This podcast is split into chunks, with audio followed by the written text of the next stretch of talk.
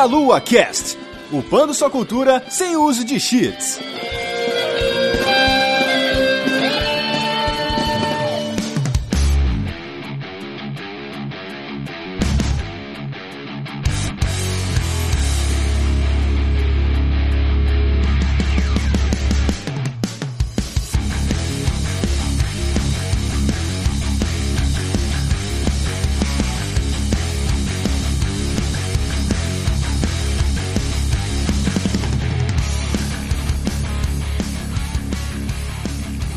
Saudações, queridos ouvintes! Está começando mais um Melua Cash. Eu sou Matheus dos Santos e estou aqui hoje com Manuel Siqueira. E aí, meus caros, como estão? Ressaca pós E3? e também com Laura Giordani. Oi, gente, só uma coisa: Elder Scrolls, porra. e Rogério Roosevelt. Fala aí, galera, mais uma vez aqui com a delícia do Meia-Lua. E aquela metáfora da lebre contra a tartaruga nunca foi tão real como está sendo agora essa geração entre Xbox One e PS4. Vamos entender o que ele falou com essa poesia aí, que nem eu entendi nada, mas beleza.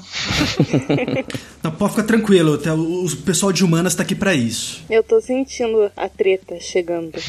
mas é isso aí, pessoal. Então eu estou aqui hoje com a galera aqui, esses colaboradores lindos do Meia Lua, pra gente comentar a E3 2018. A E3 finalmente acabou, então a gente agora pode falar um pouco mais com calma sobre o que rolou na feira, sobre o que rolou nas conferências, né? Que é o que a galera assiste lá, todo mundo empolgado, fazendo live, fazendo churrasco. Copa do Mundo, né, praticamente dos jogos ali. A gente vai falar de tudo sobre o que rolou nessa E3, nossas opiniões, logo após os nossos pequenos recadinhos.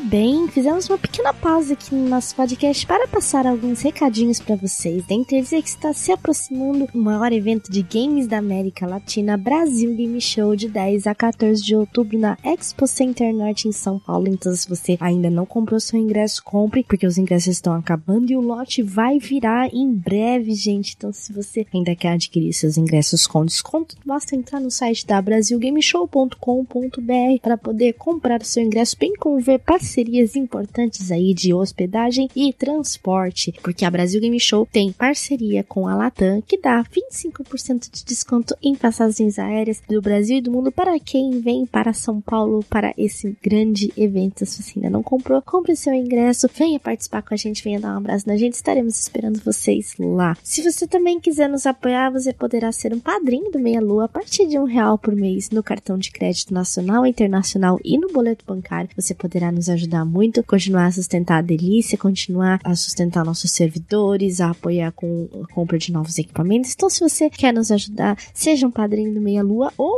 se você não tiver condições de nos ajudar, por favor, dê cinco estrelas pra gente aí no programa do iTunes aí para colocar o Meia Lua no alto, bem como também no programa de podcast que você usa, avalie o Meia Lua sempre com cinco estrelas, nos ajude aí a continuar avançando. E por último, se você quiser divulgar o seu produto nesse podcast, nesse espaço que nós temos aqui nessa delícia. Seu creme, seu shampoo, seu sabonete, sua marca de carro, seu alimento, enfim, tudo que você quiser divulgar nesse maravilhoso espaço, você poderá entrar em contato diretamente com a Juliana no e-mail jujubavi.gmail.com ou diretamente com a gente em contato arroba meialuapafrentesoco.com. E vamos voltar ao nosso podcast e nos vemos na leitura de comentários.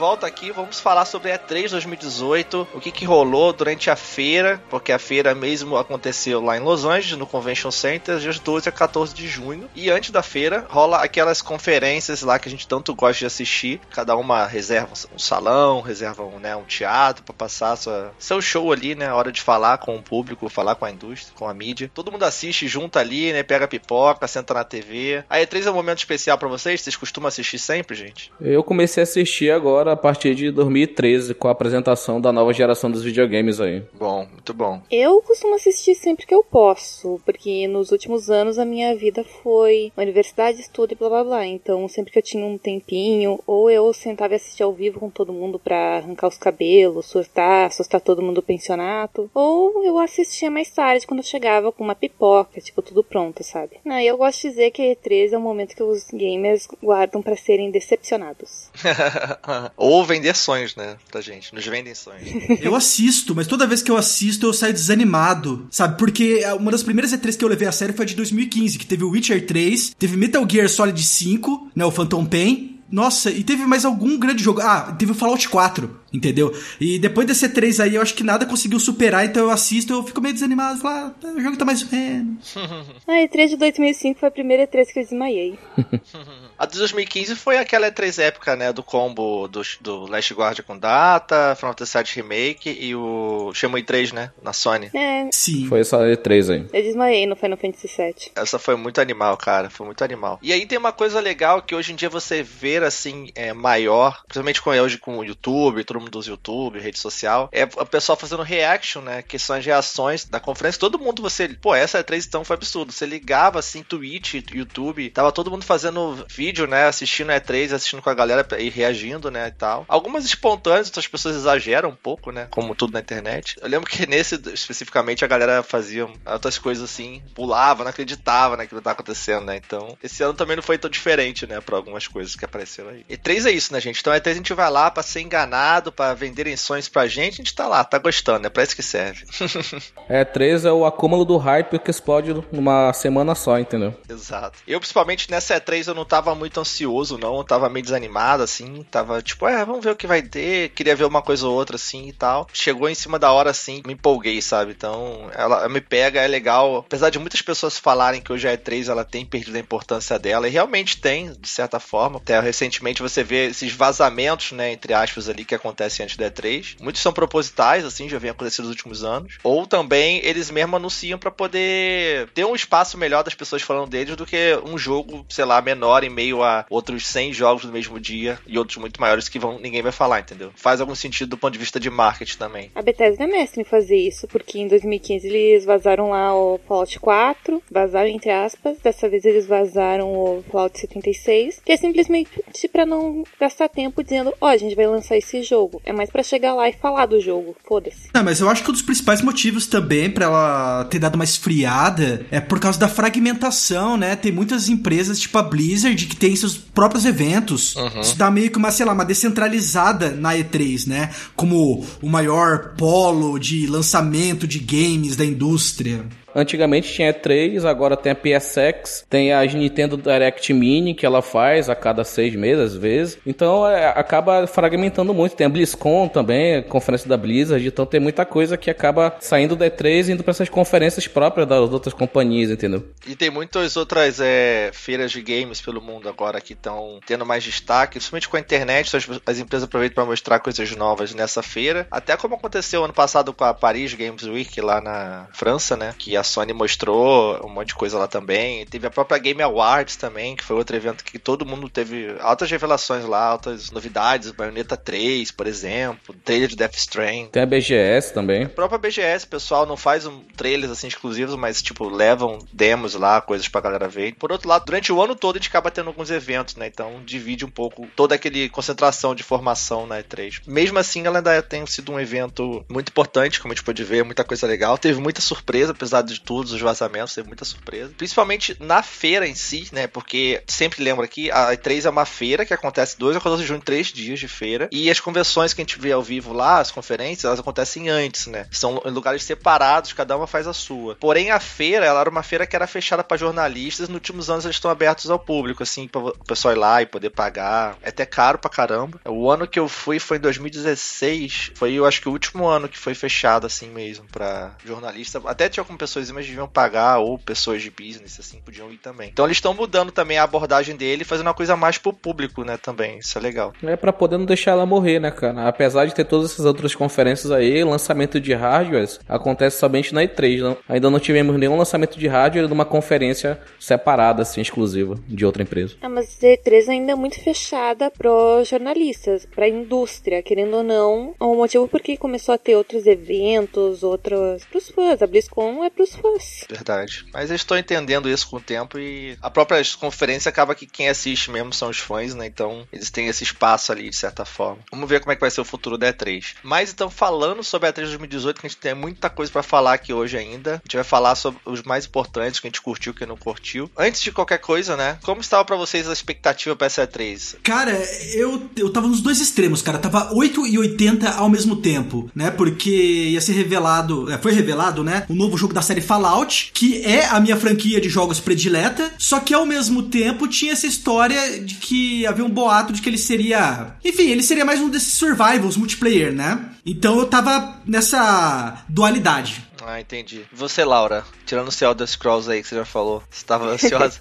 Não, tipo, eu tinha algumas apostas pra E3 baseada nas notícias que nós inclusive cobrimos no Meia Lua. Eu sabia que ia ser anunciado o Devil May Cry 5, porque saiu uma notícia dizendo que a Capcom tinha registrado o domínio. Eu sabia que ia ser alguma coisa do Division 2, por causa de boatos, que teria alguma coisa a respeito do Final Fantasy Online. Eu apostei que teria alguma coisa do For Honor, porque a Ubisoft, querendo ou não, eles não iam largar a mão da franquia mesmo não dando muito certo. Já baixei o meu aqui, já, de graça. É, de graça, daquele jeito, né? Você só tem seus personagens básicos, daí se quiser compra as DLCs. É. E no final da conta, se você comprar como Season Pass, não vai ficar tão diferente do preço original. Mas Down Revival foi legalzinho, pelo menos.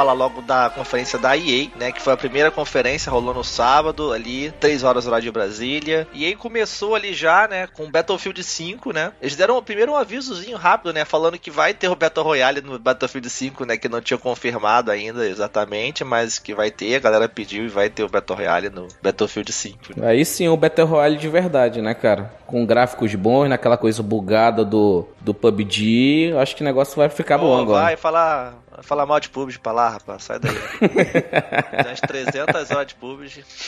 Eu só achei engraçado que eles chegaram falando que todo mundo tava pedindo Battle Royale no Battlefield. Só que ninguém tava pedindo Battle Royale no Battlefield 5. A gente tava fazendo piada que teria o Royale. Eu, eu sou parte do problema, eu gosto de Battle Royale, cara. Pode mandar Battle Royale tudo aí pra mim. Depois a gente para de jogar se for ruim e pronto. É assim mesmo, funciona.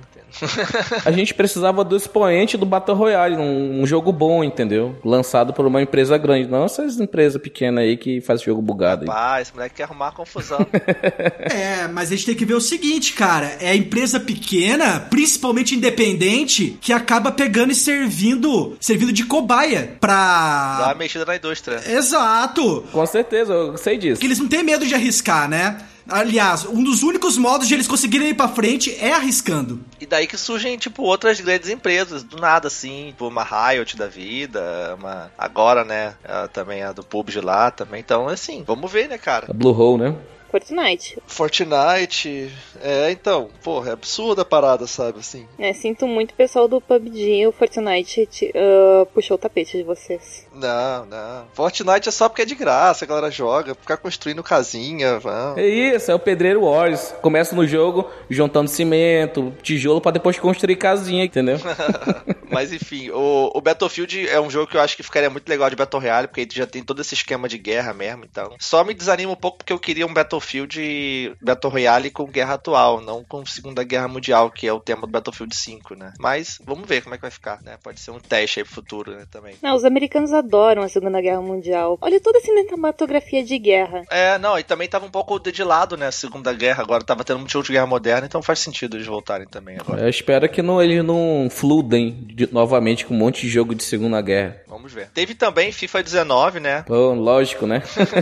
não, mas assim, FIFA eu tinha ficado um tempo sem jogar, voltei a jogar FIFA, assim. Divertido jogar com amigos, assim, é legal, porque FIFA é um jogo que todo mundo joga, sabe? Assim, pega pessoas que não costumam jogar videogame, pessoas jogam FIFA. Então você consegue ter essa social com essas pessoas, assim, que não são do meio dos videogames, que acompanham, sabe? Isso é legal. FIFA, só FIFA faz isso, sabe? Eu acho maneiro isso. O FIFA 19 é legal porque uma coisa importante é que ele conseguiu, né? A Champions League, né? Que era do PES, conseguiu tirar, né? A Champions League, a licença, né? Do campeonato europeu, para poder botar lá no, no jogo, né? Assim como ele botou a Copa do Mundo agora, com toda a interface, né? Da Copa, todas as apresentações e tal, todos os times. Então, legal pro FIFA isso aí. Também sobre serviços, aí ela falou sobre o Origin, né? Falou o serviço do Access lá, que é tipo aquele Access, mas também para PC agora, né? Muito legal também. Esses serviços aí que a galera tem feito, tipo Xbox Game Pass, né? É maneiro como é que funciona esses esquemas. Eu acho que a EA, ela devia se focar mais nos jogos de esporte deles, querendo ou não. Porque NBA, Madden, FIFA são jogos que eles sabem fazer bem, os outros jogos eles são muito perdidos. Fora Battlefield, os outros jogos eu sinto como se eles estivessem tentando jogar tudo dentro de um armário e deixar para os desenvolvedores resolverem, mas eles não conseguem fazer direito, eles perderam o foco. Uhum. E o nome desse armário é Armário Multiplayer, inclusive. Eles falaram agora também, de certa forma, depois daquele backlash todo, toda aquela crítica que teve com Battlefront, de loot box e tudo mais, aquelas coisas lá, pay to win, essas coisas. Parece que deu algum efeito, porque o Battlefield 5 falou que não vai ter Season Pass, né? Vai, não vai ter negócio de microtransação, assim, pelo menos a princípio, de ter que comprar coisas para progresso e tal, pelo que deu pra entender da conferência ali, né? É, mas eles não sabem fazer jogo do Star Wars direito, porque chegou lá o Star Wars Jedi Fallen Order, eles não mostraram nada nada, não mostraram gráfico, não mostraram arte, só foi a guria sentada do lado do desenvolvedor. Só falaram. Eu olhei aquilo lá e pensei, porra, eu pensei que era pra ser um show mais visual. Eu não tô ouvindo rádio, eu tô vendo um vídeo. É melhor nem falar, né? Já que. Vão lançar no fim de 2019. Se eles não têm nada para mostrar na E3 de 2018, como é que eles vão lançar o jogo em 2019? É, né? Vai entender. Vai lançar com patch de Day One, né? Sei lá, cara. É, a única coisa que se sabe desse game é que ele vai se passar no episódio 3 e 4, né? Quando os Jedi são perseguidos e que vai ser feito pela Respawn. Nada mais. Talvez tenha sido o que sobrou, né? Daquele Star Wars da Visceral, né? Que ia ser com a Amy Hennig de roteirista, aquela era de Uncharted, né? Então talvez tenham pego alguma coisa daí também. Vocês acham que essa questão aí do dos loot box, a própria Disney veio pra cima por conta do Star Wars? Não, acho que não. Eles mesmo sentiram na pele, a galera enchendo o saco. Acho que vieram dar uma acordada mesmo. Mas vamos ver pro futuro, né? Sobre Star Wars teve também mais DLC, Battlefront 2 lá, né? Conteúdo do Han Solo, que saiu o filme, né? Com novos personagens e tal, mapas do filme. Uma coisa legal também, que foi novidade, né? Foi o Unravel 2. Que jogo legal, né, cara? Muito bonito, cara. É muito fofinho. o Yarny tem um amiguinho. Muito bonitinho, né? E é legal que você tem modo co-op, né? A lá Rayman Legends, assim, da vida, só que com uma mecânica diferente, né? Assim, com mais coisas de plataforma e tudo mais. É pena que o co-op é local. Caros desenvolvedores de jogos, eu não tenho amigos que jogam videogame comigo pessoalmente. Parem de fazer co-op local e tudo multiplayer. Eu acho assim, podia ter a opção dos dois, entendeu? Se você tem um amigo, joga local. Se não tem, é online. Tem que ter a opção dos dois, entendeu? É verdade. Igual a Nintendo também, né? Que os jogos dela ela não costuma botar também multiplayer online. Também é fogo de arrumar gente pra jogar. É, na Nintendo acho que é mais porque eles são muitos jogos família. Eles não são jogos que você tem que destruir todo mundo. Se é um jogo para você jogar com alguém de forma co-op tem que ser local, porque você tá jogando com teu irmão, tá jogando com sua esposa, com seus amigos. Isso é desculpa, é desculpa pra não fazer online. Pode jogar com meu amigo e fazer uma família. Minha família tá lá no Rio, eu tô aqui em Curitiba. E aí? Como é que faz, né? o mais legal é que disponibilizaram uma, uma, né, uma demo no mesmo dia já. Já dá pra você baixar essa demo e jogar com a galera, assim. Isso foi legal também. Muito legal. Não, teve um jogo indie, né? Aquela coisa da EA agora ficar bancando jogos indies, igual ela fez com o Fi, né? Fez também com Pop Unravel, né? Então ela fez com. trouxe um jogo novo chamado Sea of Solitude, né? Que veio lá da galera lá dos países nórdicos. É, Jomei Studios, de Berlim. Isso, desculpa, de Berlim, da Alemanha. Que eu achei um conceito bem legal. Você se transforma num monstro porque você é solitário. E você tem que descobrir por que e como isso aconteceu. Tanto que é Sea of Solitude, SOS. Uhum. Ele é um pouco meio é, com metalinguagem, assim, não sei se é sobre é, depressão, essas coisas. Parece que trata um pouco dessas coisas, né? De se sentir sozinho, precisa das pessoas ou não, enfim. De se encontrar, né? De se entender, eu acho que trata mais disso. É. Teve a parte de esportes ali da NBA, né? Trouxe NBA, Madden, né? Jogo de, esses jogos que sempre ela mostra ali. E teve um momento ali que ficou meio estranho, porque eles mostraram um jogo, também não, não falaram que o jogo era, demoraram a dizer o que era de verdade, que era o Command Conquer Rivals, né? Que era um, um Command Conquer novo, né? Com uma série bem legal, assim, acho maneira. Porém, é pra celular e naquele esqueminha, tipo, Clash Royale da vida, desses jogos aí que fazem sucesso de celular. O mais engraçado é que eles lançaram uma versão pré-alpha, cara. Como é que você lança uma versão pré-alpha, cara? Bizarro. Não, você lança uma versão pré-alpha quando você quer arrecadar dinheiro. Horas. Isso acontece com uma frequência enorme na Steam. Eu nunca vi ninguém pegar e reclamar. Como você lança uma versão pré-alpha? É o, o, mal do Early Access, né? Não, mas só que lá no. É gratuito esse pré-alpha ele é pago? É gratuito. Tem um beta, né?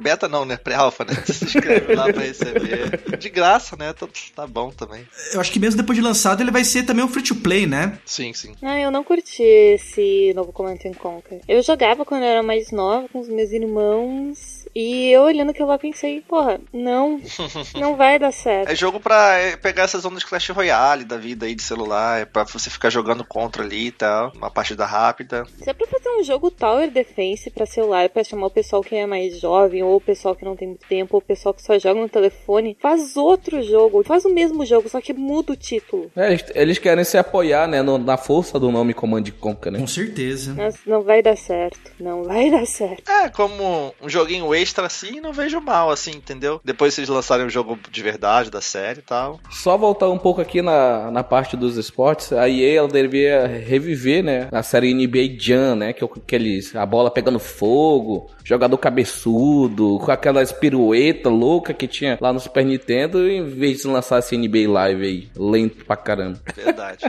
Porque nos Estados Unidos é. Diferente daqui, é basquete e beisebol, cara. Daí isso deve vender horrores lá. Com certeza. A gente tá jogando FIFA aqui, estão jogando NBA lá, pô. jogando o, o, o hockey, né? Que é, qual aquele hockey? N, N, NHL, né? Hockey é mais pro norte. Canadenses adoram hockey. Acho que é a única coisa de violência que eles fazem. EA, com seus jogos de esportes tentando atingir o máximo de públicos possíveis. Eles têm que anunciar, pô. Eles fazem um monte de jogo e vende. E é importante ter gente que faça esse tipo de jogo também. E a EA faz belos jogos de esporte. Mano. No dia que eles lançaram o NB Curling, aí a internet vai abaixo, mano. Eu compraria esse jogo. Eu compraria esse jogo. Eu acho curling um esporte muito engraçado. e para fechar a conferência, né, trouxeram aí de novo o Anthem, né, com trailer cinemático e mostrando finalmente um gameplay dele ali com um cooperativo entre o seu grupo ali, né, uma, acho que eram quatro pessoas, quatro jogadores, e fazendo uma missão. É legal porque mostrou bem como funciona a movimentação, as transições do voo para dentro d'água, ação, né, tiro. Mostrou como é que funcionam as ar diferentes armaduras, né, que são os Javelins, né. Assim, eu gosto pra caramba da BioWare, né, por motivos de Mass Effect. Vamos ver, cara, eu tô aí pra ver, tô curioso com esse jogo, cara. Tô... nem que seja para jogar com amigos em co-op, acho que vai valer a pena, assim, é lá Monster Hunter da vida, só que, né, o que, que vocês acharam? Matheus, eu tenho uma pergunta para você, já que você gosta de Mass Effect. Eu li uma crítica dizendo que a EA matou Mass Effect para poder fazer Atem. Você concorda? Acho que sim. Acho que enfim, é um jogo muito grande depois do, do que aconteceu com o Andromeda, eles não vão voltar pro Mass Effect tão cedo. E eu acho até bom dar um tempo de Mass Effect, assim, pra eles repensarem também o que fazer com a franquia, como fazer. Matar é uma palavra muito forte. Mas me deixou animado que eu não tava acompanhando, assim, muita coisa do Anthem. Eu vi que o Casey Hudson, né? Ele foi até no palco. Ele foi, tava envolvido com Mass Effect 3, né? O, o Casey Hudson. E ele tá envolvido com Anything agora, né? Vai ver os bugs aí. Não, me deu esperança, cara. Mass Effect 3 eu gosto do 3, cara. E o final? Eu não, eu não tenho problema com o final, não. A galera faz muito mimimi também, sabe? Assim. Tanto que eles fizeram depois alguma coisa ali, porque a galera reclamou, né? Fizeram mais coisas do final, mas não me incomodou, não, assim, sabe? Anthem tá prometendo demais, cara. Eles estão muito ambiciosos. Às vezes, quando a pessoa tá querendo demais, ela pode acabar entregando de menos, entendeu? Porque ela fica aumentando o hype a todo momento e talvez esse hype possa implodir dentro deles, entendeu? Lembrem-se de No Man's Sky. É. É analogia pra qualquer projeto grandioso, né? Sempre tem um projeto que promete muito, lembre-se de No Man's Sky. Enfim, eu, eu não boto tanta coisa de hype nele, não, cara. Eu quero um jogo co-op pra jogar com meus amigos, assim, bonito, assim. Acho que ele vai entregar, sabe? Agora, se a pessoa tá procurando uma narrativa profunda de Mass Effect, Dragon Age, numa experiência multiplayer, aí tá errado já. Não tem como se fazer isso no MMO da vida, num jogo online que seja. É muito difícil se prender o cara assim. Então por que colocaram o título na mão da BioWare? É isso que as pessoas esperam de um jogo da BioWare. É, vai ver pra fazer o lore, né? né? Sei lá, porque o lore ela faz muito bem também, a história do mundo em si. Tentar fazer uma coisa meio. as pessoas se importarem com aquele mundo, com o que tá acontecendo no mundo, não com a trajetória do teu personagem em si. Acho que talvez nisso ela possa fazer legal. E o jogo tá bonito pra caramba, né? Deu pra perceber que tem um downgrade daquela coisa absurda que mostraram no passado, que tava muito surreal, e realmente teve um downgrade, mas ainda tá bonito, né? Ainda tá bem impressionante. As partículas e tudo mais, né? As transições, né? Eu acho que ele vai ser cross-gen, entendeu? É, provavelmente. Aquele do ano passado vai ser na próxima e esse daí é pra essa atual, entendeu? Tipo isso. Será, cara? Mas ele não, ele não tá marcado pra ser lançado já em 22 de fevereiro do ano que vem? Sim, mas só que ele vai ser, vai ser lançado pras próximas, mesmo assim, entendeu? Ah, tá. O, fa- o famoso remasterzinho maroto de final de geração. Isso, isso, isso. O que eu achei interessante do Anthem é que a EA parece ter aprendido bastante com o fiasco do sistema de microtransações, né, do Star Wars Battlefront, só que ao mesmo tempo ela não abriu totalmente a mão desse recurso, né? A única coisa que vai ter no Anthem vão ser itens cosméticos. Só que são itens cosméticos à escolha do jogador, né? Você não precisa comprar nem loot box para adquiri-los. Você vai saber exatamente o que, que você vai estar comprando. É, e tem cosmético é uma coisa legal, assim, é um tipo de microtransação um pouco mais honesta, né? Vamos ver qual é, vou querer jogar quando eu sair, vou querer dar uma olhada, pelo menos. E aí, a conferência da EA foi isso, ok, né? Muita gente falou mal, mas EA foi dentro do esperado, né? Na verdade, acho que eu não esperava mais do que isso, então não me decepcionei, nem me surpreendi. Então, A EA só conseguiu ter esse nível de mais ou menos porque todo mundo já espera uma conferência ruim dela. É, comparando com os anos anteriores, essa foi boa. Ela conseguiu esse mal porque por mais de um ano ela foi considerada uma das piores empresas da área de games, né? E é difícil você pegar e se livrar, né? Se desatrelar de uma má fama dessas. Mas eu acho que ela tá, ela tá conseguindo, né? Aos poucos. E também aquele Patrick Sunderland, eu acho que aquele cara do bração lá, ele não foi, ele é chato demais apresentando, cara. Puta merda. verdade.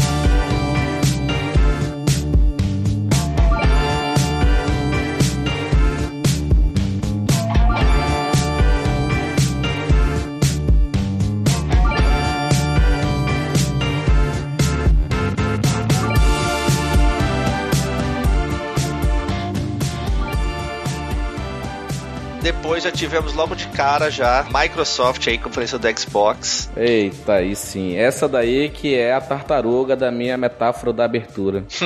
Por que tartaruga? É porque naquela metáfora da lebre e da tartaruga, a lebre começa correndo, que é a Sony com o PlayStation, só que no final ela cansa, mas a tartaruga sempre constante, ela no final ela vence a corrida, entendeu? Mesmo sendo uma tartaruga. Então a Microsoft começou cambaleando em 2013 com aquele antigo cara que chefiava a Xbox lá. Só que aí com o Phil Spencer, nosso herói aí, ele tá voltando aí, colocando Xbox, ela sabe que perdeu essa, mas na próxima com os serviços, ela fez como base da casa dela, agora ela só con- construir jogos que a gente vai falar daqui pra frente, que ela fez uns anúncios importantíssimos pro futuro, entendeu? Mais do que isso, a Microsoft, o Phil, o tio Phil, né? O cara é muito gente boa, é simpatia em pessoa. Ele tá sempre no Brasil lá na BGS. Cara, você vai falar com ele, tirar foto, ele cumprimenta todo mundo, cara, é super legal, assim. E realmente ele é essa cara da Microsoft, assim, né? Uma cara menos malvadona, né?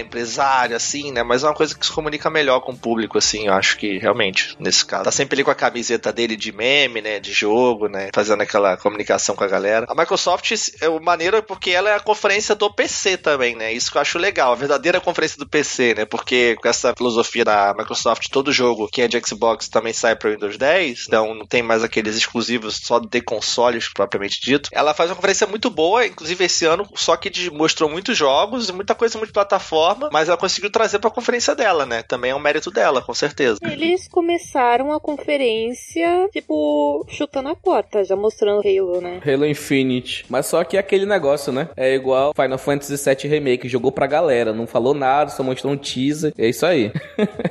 é, não, mas foi legal o trailer. Foi ótimo, maravilhoso. Mostrou ali, tipo, uma vida selvagem e tal, uma natureza. Você não sabia que jogo que era, né? Ficava aquela coisa. E só numa hora que mostra o capacete do Tiff e você vê, boa, Halo, beleza. Aí mostra o planeta, o planeta não, né? A estação Halo, né? Que são tipo um, um meio que um, é, sei lá, um, um, tipo de vida, né? Um tipo de planeta, só que circular, né? Que eles, isso é o Halo, né? Então, outros Halos, né? Construídos ali. Em auréola, por isso que é Halo. Exato, né? Circular ali com gravidade e com cheio de vida e tal, né? E tudo mais. Então, é uma, e uma engine nova, né? Da Microsoft, que é a Sleep Space Engine, né? Então, muito bonita também, com gráficos bem impressionantes, assim. Eu vou falar uma coisa muito de nicho agora. Eu, como muitos fãs da websérie Red vs Blue, só deve ter pensado. Só quero ver como é que eles vão fazer machinima nisso. Pois é. Halo vocês jogam? Eu acho sensacional. Eu tenho muito respeito pela franquia Halo, só que só de Halo eu não consigo. Tipo, shooters para mim é muito complicado, principalmente em primeira pessoa, porque eu tenho muito enjoo de movimento. É, Halo, assim, Halo é um jogo muito bem feito. A Microsoft tem um carinho com o jogo bem legal, assim, multiplayer também. Mas eu parei de jogar nos do 360, assim, depois acabei não jogando mais, né? No Shone. Mas é legal. Os caras estarem fazendo uma coisa nova, tá aí já também, novidade. Em sequência, já teve Ori, mostrou um trailer bem bonito do Ori and the Will of the Wisps. E um gameplay bonito demais, né? Ori é um jogo muito bonito. Até o primeiro, Ori and the Blind Forest, era um jogo tipo que você ficava olhando e ficava babando. Não tinha nem vontade de jogar o jogo, só queria ficar olhando. E eles fizeram mais bonito do que já era o outro, esse novo aí, cara. E trilha sonora também era muito bonita, né? A narrativa, né? A historinha dele, então, muito legal, né, cara? Achei, porra, tá bem impressionante mesmo,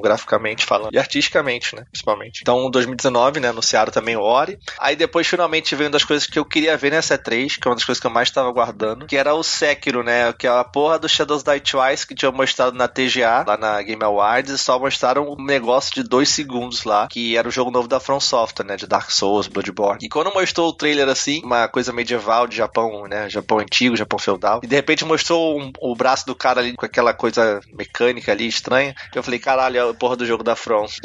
cara, muito foda, tá animal, assim. Achei legal pra caralho essa nova ideia da From aí que ela tá querendo fazer. E, e é engraçado que foi falado alguma coisa desse Sekiro antes do Ghost of Tsushima da E3 passado? Será que tem alguma correlação aí? Não, não, ele foi anunciado um teaser em, na The Game Awards, né, do ano passado, né, final do ano. É meio que tendências, né, na indústria, assim, acontece no cinema também. Tipo, saiu o Nioh, né, ele é muito parecido com o Nioh, inclusive. E o Nioh é inspirado em Souls, então agora é tipo meio que o jogo que seria o equivalente ao Nioh, entre aspas, só que da própria From. Mas não tem muito essa de copiou, porque cada uma tá fazendo seu projeto ali independente e tal. É meio que tendências, né, que acaba rolando, coincidências também. Achei engraçado essas tendências. Muito coincidência pra ser uma tendência. Não, é, também deve ter, os caras devem ter contatos também, né? Às vezes, sei lá, vai ver também rola disso, mas. Na verdade é que todo mundo gosta de samurais. Todo mundo gosta de Japão feudal. Fizeram bastante coisa do Sekiro já, porque ele não vai ser como um Souls comum, assim. Parece que não vai ter aquela coisa de morrer e perder as suas almas, entre aspas, né? Parece que não vai ter também meio que uma clara barra de HP. O pessoal vai brigando, vai ser de acordo com a postura do cara. O cara vai apanhando, vai tipo abaixando a guarda. Até o momento que você acerta um golpe dele e ele morre, assim. Parece coisas bem legais, assim, cara. Tô animado. Porque eu sou fã de Souls, não sei se vocês curtem, né? Os jogos da From, mas um dos destaques pra mim da 3 aí. Ah, Manuel, tu quer falar de Fallout 76? A gente já vai matar ele aqui já antes, de, antes da Bethesda? Não, só queria saber se você tinha algum comentário sobre ele aparecer antes da conferência da Bethesda. Foi um dos momentos mais angustiantes da minha vida. Você ficar vendo o Bubblehead do lado de uma tela e ficar horas e horas e horas mostrando apenas isso. Eu juro que eu, eu fiquei desde o momento que anunciaram, daí eu só parei umas horinhas aí pra ir pro treino pra dormir. De resto, eu fiquei, eu deixava a tela aqui na TV passando, sabe? Enquanto fazia outras coisas no computador. Anunciaram antes, né? Uns dias antes, né? Ficou nessa parada ali o dia todo até anunciar o trailerzinho. Please wait, né? Ficava aparecendo, eu acho. Agora a dúvida, por que, que eles não quiseram seguir a sequência da numérica, entendeu? Fallout 5 poderia ser isso daí, já que é um jogo da série principal. Porque isso tem relação com a Vault, né? Porque as Vaults têm numeração, né? Onde as Vaults que eram aqueles lugares onde abrigavam os humanos. E essa Vault em especial é a Vault 76. Além disso, o jogo ele não é assim um dos principais da série, né? Ele é um spin-off. Então são dois bons motivos para eles não seguirem a numeração. Porque vão se tratar de mecânicas bem diferentes dos últimos Fallouts lançados. E ele é prequel, né? Ele é antes do 1, do 2, do 3, do 4, né? Ele é bem antes, né? De tudo. E ele também é. Depois confirmaram na Bethesda que ele seria online, né? Então, como é outra abordagem bem diferente, né? Então acho que por isso que né, não seguiram a ordem normal. Por não ser um É jogo. só online isso daí? Sim. É só online. Calma, é que tem duas diferenciações aí. Ele é só online? Sim. Ele vai poder ser jogado tanto single player quanto multiplayer? Também sim. Deram uma dibrada aí naquela autenticação, né? Online. Não, mas não é uma dibrada. É a questão é, por exemplo, no Elder Scrolls Online a mesma coisa ocorria, entendeu? Aliás, até a, a Laura pode falar melhor do que eu, mas você consegue avançar sozinho. A única coisa que não dá pra você fazer sozinho é algumas dungeons, por exemplo. É, na verdade, é você pegar, atingir dois tipos de público com apenas um título. Você tem que estar online. E daí, cara, hoje que quem não está online hoje, cara, isso daí é o menor dos problemas. Diablo 3 também, mas ninguém pega e fala que por causa que você estar online é dar um dibre. E no Diablo 3 você pode jogar tanto single player do começo ao fim da campanha, quanto jogar com outros três amigos. Ah, tá, mas ele é online, só que você joga sozinho, você tá falando. Você joga sem grupo, na verdade. Mas online, com outras pessoas. É, se você quiser, ele te dá a opção de ambos. É, o dibre que eu falo é porque você lembra da autenticação online, que não sei o que. Aí isso aí eles dão uma dibrada pra poder ter autenticação, mas tu pode jogar sozinho, entendeu? Mas tá dizendo lá, ah, isso aqui faz parte da mecânica e tal, não sei o que. Que é pra poder confirmar que é a pessoa mesmo, entendeu? Tem- Ah, sim, mas isso daí você, pra fazer autenticação mecânica hoje, você não precisa necessariamente estar online. O Denuvo faz isso e se você mesmo tá offline, ele consegue pegar e detectar teu jogo original ou não. É, vamos ver qual é, né? Então, do Fallout. Mas é, a experiência dele mesmo, eles pro- fazem, querem fazer online, com o lance de você matar os inimigos lá, atacando a bomba atômica neles, eu achei legal pra caramba, né? Eles falaram mais depois na Bethesda, né? Depois na, na conferência da Bethesda mostraram bastante coisa, onde revelaram que seria online também. Foi bem impressionante, foi uma novidade, assim, realmente. Isso eles guardaram legal. Depois a gente volta um pouquinho mais nele. Então, seguindo aqui com outros jogos também da, da Microsoft, fala rápido aqui. Teve um jogo novo, apareceu um trailerzinho que encantou muita gente, inclusive eu tava vendo com a Monique, né, aqui em casa e lá do Centro Database. Tô até usando aqui uma listinha dela, né, que ela fez uma listinha bem legal, tá no site dela lá pra quem quiser ver. E ela pirou, né, quando mostrou achando que era o Life is Strange 2. Quando mostrou que era o jogo da Dontnod, né, e tal, da Square, publicado pela Square. Que era o... Só que na verdade mostrou que era meio que um jogo no universo do Life Strange disponibilizado de graça, que é o Awesome Adventures of Captain Spirit, né. Um jogo bonitinho, né, que mostra um garotinho brincando, né, de superpoderes e tudo mais. Uma coisa mais pra, parece que testar o que eles estão fazendo pro Life Strange 2. E expandir um pouco o universo ali. É um jogo bem fofo, mas é claro que já dá pra ver que no melhor estilo Live is Strange tudo parece bem, tudo parece fofo, mas tem algo muito sinistro, porque deu pra ver que o, o pai do menininho ele bebe de manhã cedo. É, deve complicar com uma coisa aí, né? Com certeza. É legal que ele vai ser lançado gratuito, então, dia 26 de junho já tá saindo pra galera poder jogar. Legal essa iniciativa aí também. Mais uma vez, mostraram Crackdown 3, esse jogo que há um tempão tentando lançar e não sai. O gráfico dele já parece que é jogo de Play, sei lá, de Play 2 quase. Sacanagem, mas.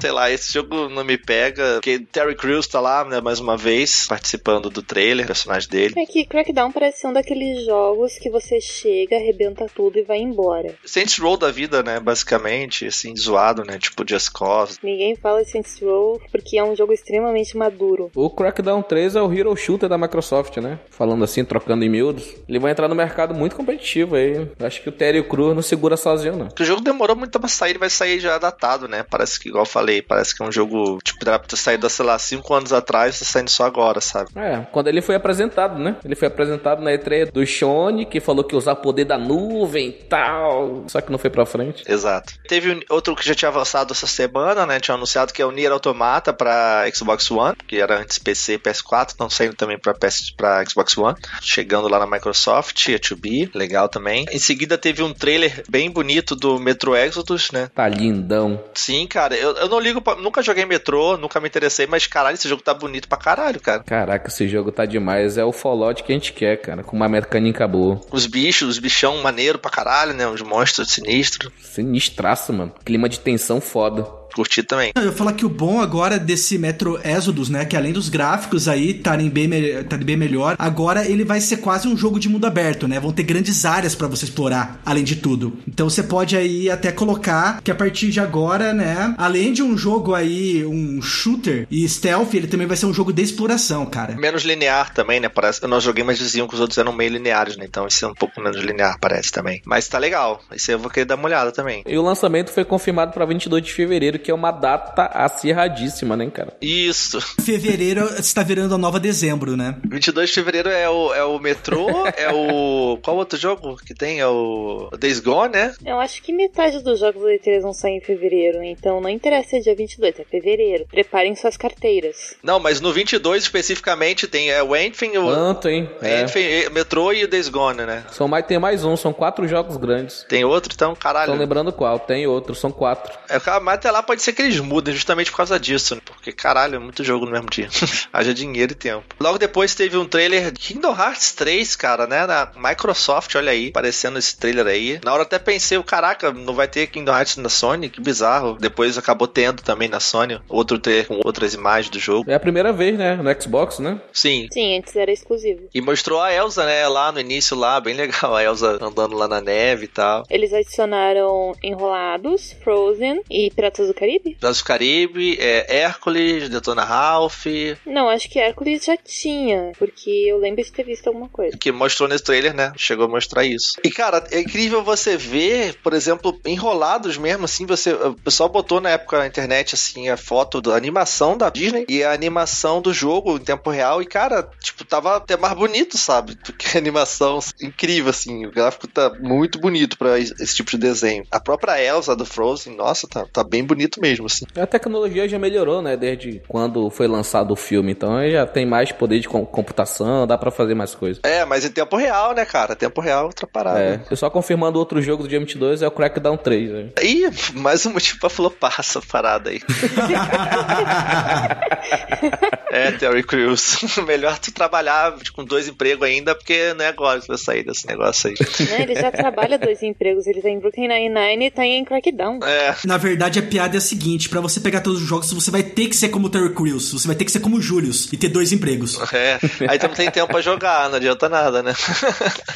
E começar a contar cada centavo. Cada centavo. O guardanapo é 10 centavos, gente. Lembrando, hein?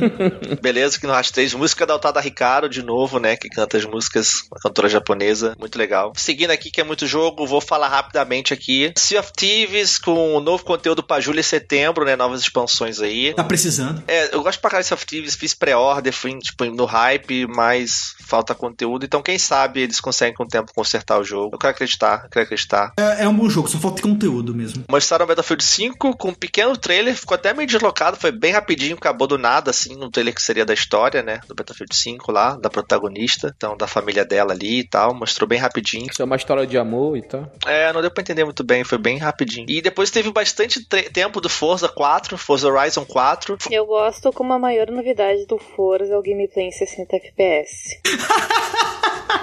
É o mínimo, né, porra, no Xbox One, One X. Eu sinto muito fãs de Forza, eu não podia deixar essa passar. Eu achei estranho porque no palco da Microsoft tinha uma porrada de, de, de Xbox One, vocês viram lá? Que tinham muitos Xbox Sim, One sim. lá no palco. E tinha até alguns, aquele controle adaptativo lá, acessibilidade, né, de cientes, bem legal também. Eu falei, pô, eles vão mostrar alguma coisa, tipo, sei lá, o Battlefield 5, deve ter o gameplay com todo mundo ali, ou um PUBG com alguma coisa nova, sabe? E acabou que usaram, sei lá, seis videogames, quatro videogames ali pra jogar o Forza ali só com a galera e foi só pra isso que eles usaram o computador, na verdade. Não entendi também aquele monte de computador no palco até agora. Não, Era só pra fazer o, o enfeite da, do palco, pra não ficar. É muito grande pra não ficar vazio, entendeu? Cara, mas sei lá, não faz sentido. Vai entender. O pessoal de design pode explicar pra gente melhor aí, deixar nos comentários aí, explicar essa organização do palco da Microsoft. Que o pessoal de design tem umas ideias loucas, só que às vezes sabona no papel, né? É, Decoradores de interiores, por favor, eu também quero a opinião de vocês. Depois teve um momento bem legal da Microsoft que ela anunciou que ela comprou cinco novos estúdios, cara. Isso foi bem impressionante. E fundou mais um, né? Ou o The Initiative já tá contando como cinco novos? Ela falou, botou nesse, nesse pacote aí. Botou nesse pacote também. Então foi o Initiative, uh, o Undead Labs, né, do State of Decay, a Playground, que é do, do Forza, e inclusive parece que Horizon. a Play, parece que é, é do Horizon, e ela parece que tá fazendo um novo jogo também, né, que até o pessoal tinha gente que esperava que aparecesse, né, e não apareceu nessa conferência. Ninja Theory. A grande surpresa, né? Grande surpresa, é muito foda, assim, né, os caras, tipo, com pouco dinheiro já fizeram um Hellblade da vida, imagina agora com a Microsoft bancando ali. Os caras hipotecando a casa, né, cara, para poder sair o jogo. Então, muito legal mesmo, cara, parabéns aí, a Microsoft por investir no projeto dos caras. E a Compulsion Games, que é aquela do Rap Feel, né, que é um jogo que apareceu logo em seguida o trailer, que agora tem uma data para lançamento 26 de agosto de 2018, que é um jogo que tava meio esquecido, já tinha saído, porque saiu aquele demo lá, aquele beta, achei até que ele já tinha saído do jogo, nem nunca mais ouvi falar dele, só que era um bagulho meio roguelike, meio esquisitão, né, a galera não curtiu. É, o legal do trailer é que a gente finalmente sabe um pouquinho mais sobre o We Happy Few. É, então, é porque eles venderam o jogo muito errado, né, depois parecia ser uma parada muito meio Bioshock, assim, uma parada meio louca, assim, de narrativa, e saiu aquele beta, era um bagulho meio roguelike, muito louco, assim, parece que deve sair esse modo história, parece como que a gente viu, esse que tá pra mim de agosto, né, então vamos ver se vai ser realmente isso. É, ainda é meio Bioshock, tipo, tem toda uma grande conspiração, uma coisa meio apocalíptica, uma coisa que dá medo, tanto que chamar de We Happy Few com aquele sorriso quebrado é muito agoniante. E desperta muito a minha curiosidade. Vamos ver, né? né na falta de um Bioshock. e o próximo jogo aí é o Player Bug Battlegrounds, cara. Sai daí, rapaz. O cara lá sozinho foi um jogão, cara. O cara morou no Brasil, rapaz. Gente boa. Tô brincando, cara, mas os, os bugs a gente não pode esquecer.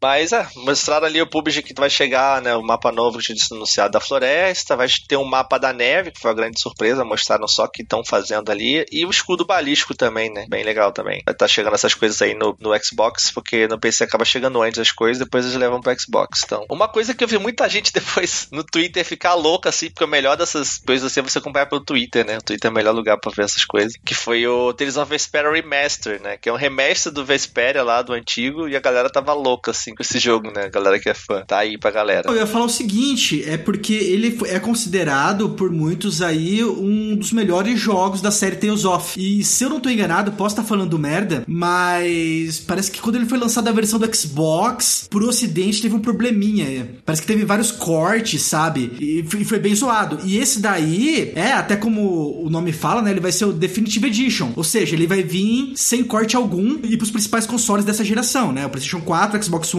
Da Switch eu acho também vai sair também, eu acho. Eu acho que até a Switch tem, inclusive. Eu acho as cutscenes dele bem coisa de anime mesmo. Eu não sei se existe anime desse Tales of, mas as cutscenes dele são muito, muito anime, cara. Ele é animezão mesmo, a série Tales of, assim. Porque ela curte bastante, é bem legal. Isso aí, como o Manuel falou, que a galera é um dos que mais gostam mesmo, dos preferidos da série, então. E inclusive tem, acho que o anime, pelo menos um anime da série, que é o Tale of Abyss. Então não é de surpreender, meu. É bem anime mesmo. Ah, os JRPGs, eles geralmente têm um manga, uma adaptação de mangá, um animezinho. É bem comum, tipo, ir essas mídias, porque no Japão é a cultura deles. Tipo, a mídia mais poderosa lá deles é o mangá e o anime. Seguindo aqui rápido, pra gente seguir com acabar a Microsoft. Teve Division 2 também, que também tava pipocando aí, né? Que ia rolar. Mostraram ali um trailer, um cinematiczinho, depois uma gameplay. É, parece bastante com o primeiro, mas bem bonito assim agora, né? Mais bonito ainda. Já sai 15 de março de 2019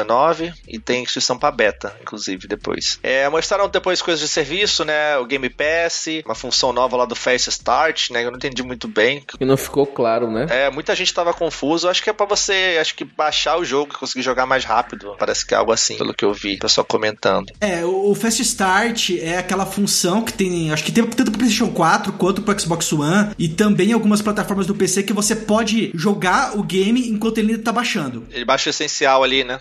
Isso. Só que com esse Fast Start, você vai poder jogar baixando menos conteúdo ainda, entendeu? Mais rapidamente. É, o Xbox One tem esse dibre também. Ah, pode jogar, tu vai ver só tá o menu liberando. Isso, Bom. mas sempre é aquela coisa, né? Você joga por sua conta e risco, porque às vezes o jogo dá umas travadas, um, uns errinhos. Exatamente porque ele não está todo presente no HD, né? Então, teve isso e também atualizações do Game Pass, alguns jogos novos também foram adicionados. E a maioria dos jogos que lançarem vão ser disponíveis no primeiro dia já no Game Pass, é uma coisa bem foda foda, assim, também, que a Microsoft está fazendo. Acho muito legal o serviço dela, assim. Podia virar uma tendência, assim. Muito legal essa iniciativa dele. Por isso que eu disse logo anteriormente aí que a Microsoft na próxima geração ela já vai vir com esses serviços já bem estabelecidos e vai começar de braçada da próxima geração, cara. É, muito legal. E ela falando assim, né, tipo, a gente quer que todo mundo, se você tiver que escolher, igual a gente falou, no dia 22 de fevereiro, vai sair quatro jogos, né, um dia. Você tem que escolher entre um dos quatro pra você jogar, sabe, por tempo e dinheiro. Aí ele fala, mas se você pudesse escolher todos os quatro e jogar o que você quisesse, ela até deu esse exemplo, né, assim, se você pudesse escolher os dois, né, escolher um ou outro, então você joga um ou outro, se não gostou, tu paga e joga o outro, então ela dá a liberdade de escolha, né, ela até fala assim. É meio isso mesmo a ideia, sabe? É o Netflix. Netflix de jogos, exato. E teve depois aquele trailerzão com vários indies, mostrar um monte de coisa legal lá. Não dá pra falar tanto que foi muito trailer. Inclusive tem o Sable, que é bem bonitinho, aquele Children of Morta, né, que tava na BGS também. Então, bastante coisa legal. Depois já pulou pro Shadow of the Tomb Raider, mostrou um trailer novo ali, que já sai 14 de setembro, tá pertinho. Trailer que deixou a gente muito curioso, porque já mostra a Lara Croft mais experiente, ela não tem mais tanto medo, ela já tá batendo um pouco mais de frente. Uhum. E já mostrou ela, tipo, sendo a causa de toda a merda que vai acontecer no jogo. Sempre, né?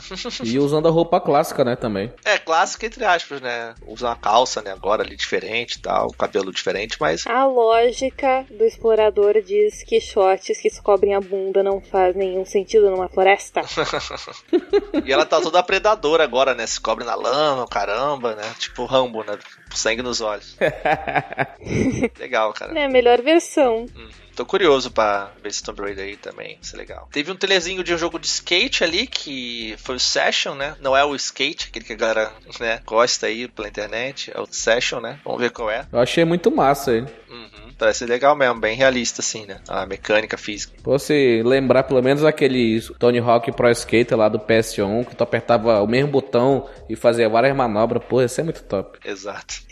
Black Desert, outro trailerzinho, né, do MMORPG, que vai estar no Xbox One também, que é um RPG bem bonito. E depois teve uma puta surpresa, cara, que tô até com a música na cabeça aqui, animal. Porra, Devil May Cry 5, muito foda. Surpresa entre aspas, porque como eu disse, já era de esperar que ia, porque a Capcom registrou o site. Ah, não, digo assim, surpresa, é, a gente sabia que ia sair porque tava muita coisa pipocando aí, mas tipo, surpresa foi aparecer na Microsoft esse trailer, entendeu? Isso foi bem surpreendente, né? Hum, Ninguém esperava que um jogo da Capcom, né, que Devil May Cry sempre teve presente no PlayStation, tipo, aparecesse na conferência da Microsoft.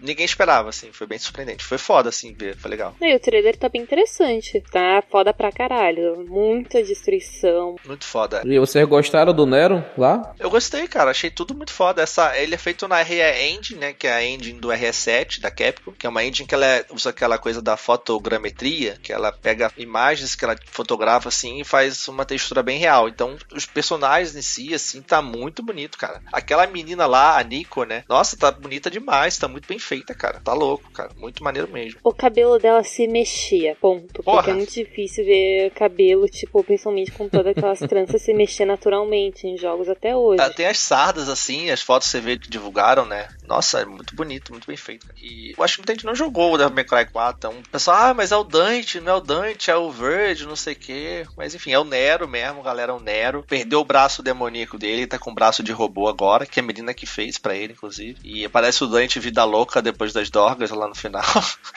né?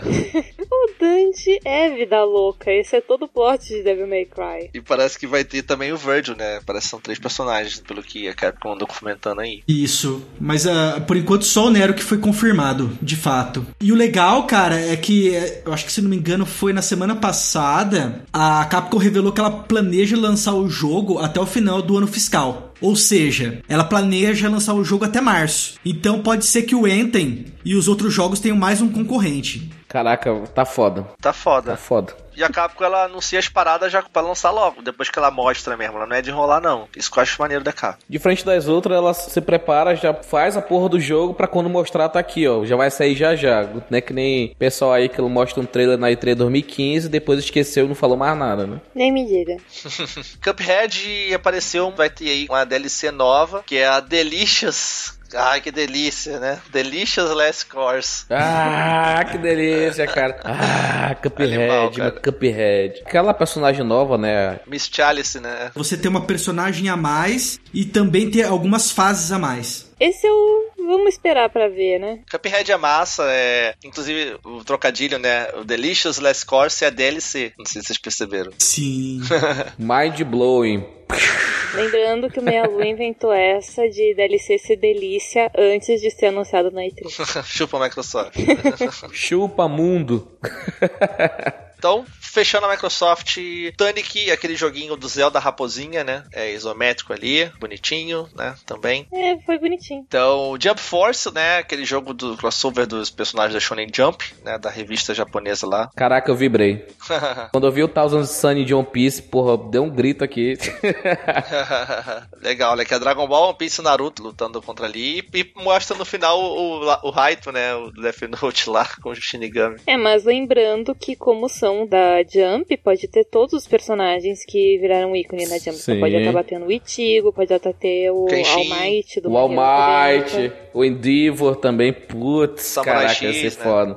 Samurai X. É. Ai, ai, venha, venha, Jump Force, venha. Só venha. As possibilidades são infinitas. São, são. Vixe, tem muita coisa ainda. E o Hakusho, cara. Yusuke também. E o Hakusho, Porra, putz. caralho. Mas assim, eu não, anime- eu não me animei muito porque existe uma série japonesa já que meu amigo já ele jogando, que é a J-Stars, que é bem ruimzinha, é bem bobinha, assim. É, é pra quem gosta de anime mesmo, muito do anime, assim. Porque é bem simples o Eu vi um gameplay dele, eu achei interessante, cara, o Eu acho que gameplay. é mais isso pro ocidente, né? Trazer pra cá, de investimento. Então, não me anima não, vamos ver, né? Quem sabe, quem sabe. Tô animado, tô animado. Dying Light 2 mostrou um trailer cinematográfico, gameplay, muito legal, bem bonito. Dying Light 1 é um jogo bem divertido, muito legal. Parkourzão lá, fazer parkour na cidade. Isso é pro Caio Lícia lá fazer a live lá no YouTube, no escuro.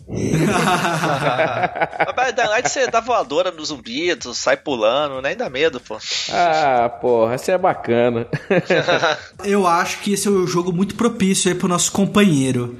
Principalmente porque nesse jogo você não, não tem que enfrentar eles de frente, né? Principalmente você tem que fazer é cara. De tudo qualquer maneira. Então, perfeito. Battletoads, né, realmente mostraram. Mostraram só a piadinha ali da moto batendo e logo Battletoads, não mostraram nada, basicamente. Mas legal mostrar que, né, que não esqueceram Battletoads, né. Depois teve Just Cause 4, mostrou um cinematic ali com o joguinho. 4 de dezembro também, já com data. Então vai melhorar as coisas do 3 ali, né, mais explosões, vai ter um negócio de furacão lá, que você interage com furacão, parada bem sandbox, zona. Então tá aí pra tu zoar geral aí, né, no Just Cause. É muita loucura, muita loucura o Just Cause. E depois mostraram realmente, tinha saído um rumor, eu não tinha visto esse rumor, mas a galera falou que tinha um rumor que iam sair três Gears. E realmente teve três Gears, né? Mostraram primeiro um trailer ali que apareceu, a serra e tal, e você viu um- o, o pessoal ali de pop, né? Dos Funko Pop, né? Dos bonequinhos lá, e que é o Gears Pop com boneco Funko. né? Que bonitinho.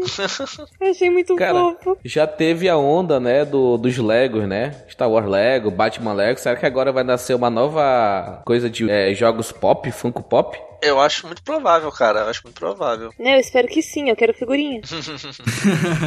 Eu até parei de ficar comprando esses pop porque esse negócio vicia, cara. Eu devo ter já uns 20 aqui em casa já. Tô parando de comprar porque é foda. Gears Pop celulares, né? Android OS 2019. Anunciaram outro Gears, assim. Foi estranho que já postaram o trailer depois que foram falar do que se tratava. Que é o Gears Tactics, que lançou um trailerzinho que é um Gears pra PC que vai ser estilo XCOM. É o Gears XCOM, olha aí. Achei legal também, muito legal. Tá em pré-alpha e não tem data anunciada. Uhum. E, apesar de tudo, lançaram o Gear 5, anunciaram o Gear 5, né? Então, pra 2019 já. Teve um trailer ali também cinematic com umas coisas de gameplay. E parece que estão tentando pegar uma pegada mais dramática, né? A protagonista parece que é uma mulher agora, com outro cara ali. E tá bonito pra caramba, assim, o jogo, né? Pelo que mostraram ali. Eu acho que vai ser bom, cara. Vai ter duas histórias correndo em paralelo e no final vão se encontrar. E eu acho que vai ter uma diversificação de, de gameplay muito boa. É, eu não sei se estão juntos, estão separados, sei lá, vão se encontrar, mas tá interessante, assim. Parece que estão tentando dar uma mexida, né, na Gears, assim. Então, acho que é o momento disso mesmo. O Tio Phil tava falando que já estão trabalhando, já no. Acho que talvez ano que vem já tenha alguma coisa da próxima geração do Xbox aí. Sim, sim. Mostraram aquele serviço de streaming, né, também, que vai poder rodar em celular e rodar no Xbox mesmo. É igual o, o Steam Link, né? Um, tipo o Steam Link faz. Sim. Mas o, essa coisa do Xbox fazer um console novo é que a ideia deles com o One X ficou muito clara, que é acabar com as gerações de console, né? É fazer algo como se fossem PCs atualizados, basicamente isso, né? É bem clara a mensagem da Microsoft. Então, vai fazer um PC mais atualizado, que seria o One X, né? Por exemplo. Então, assim como a gente já tá vendo hoje em dia, né? Ah, um jogo ele roda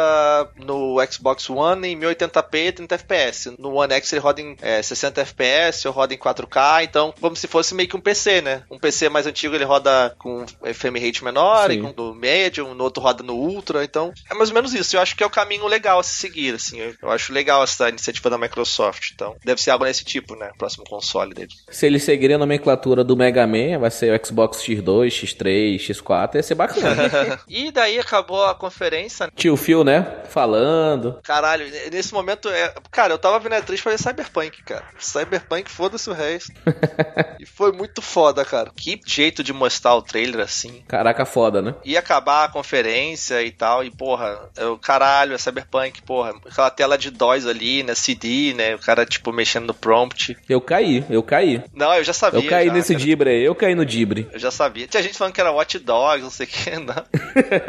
Nossa. Watch Dog. Eu tava muito Watch na, Dog. no hype já, então. Tem muito segredo naquele trailer, naquela tela do DOS lá, que tem coisa que mostra ali, por exemplo, tem hora que aparece um monte de código na tela. Aqueles códigos, cada um daqueles códigos são versões do Witcher 3 é, Complete Edition lá, edição definitiva lá. Então, quem botou pause e copiou os códigos, pegou, tipo, chaves do Witcher de graça lá, que eles deram, tipo, várias chaves assim, sei lá, de uma vez. Pô, muito foda. Teve coisa lá que zoaram microtransação. Falaram, ah, microtransação? Ah, você tá maluco? Aqui não. Tem muita piadinha, cara, lá. E depois mostraram, né? Realmente um teaser ali, né? Um trailerzinho cinemático do Cyberpunk, né? E tá animal, assim. Tá muito foda. É bem aquilo que a gente esperava, assim. É Blade Runner, Ghost in the Shell, Akira. Tá tudo lá. Tá tudo lá misturado. Muito foda, muito foda. Como é que você recebeu a notícia que ele vai ser um FPS? First Person Shooter. Cara, eu, eu fiquei um pouco assim, mas eu, eu não, não duvido da CD Projekt, cara. Depois do Witcher 3, cara, a CD Projekt tem meu coração. Eu acho que ela, ela tem capacidade, tem competência pra fazer, sabe? E eu acho que se eles acham que assim é melhor, que é o melhor jeito de mostrar, eu acho só estranho que não vai dar pra tu ver teu personagem ali, né? Suas modificações, né? Mas não vai me incomodar, deve ficar uma coisa mais imersiva, né? Nesse caso também. Entendi. Não, a- além do que aí, desde Fallout 3 já foi provado que FPS é só o tipo de câmera, cara. Sim, sim. daí não necessariamente vai transformar teu jogo num shooter, né? Sim, sim. É só first person, né?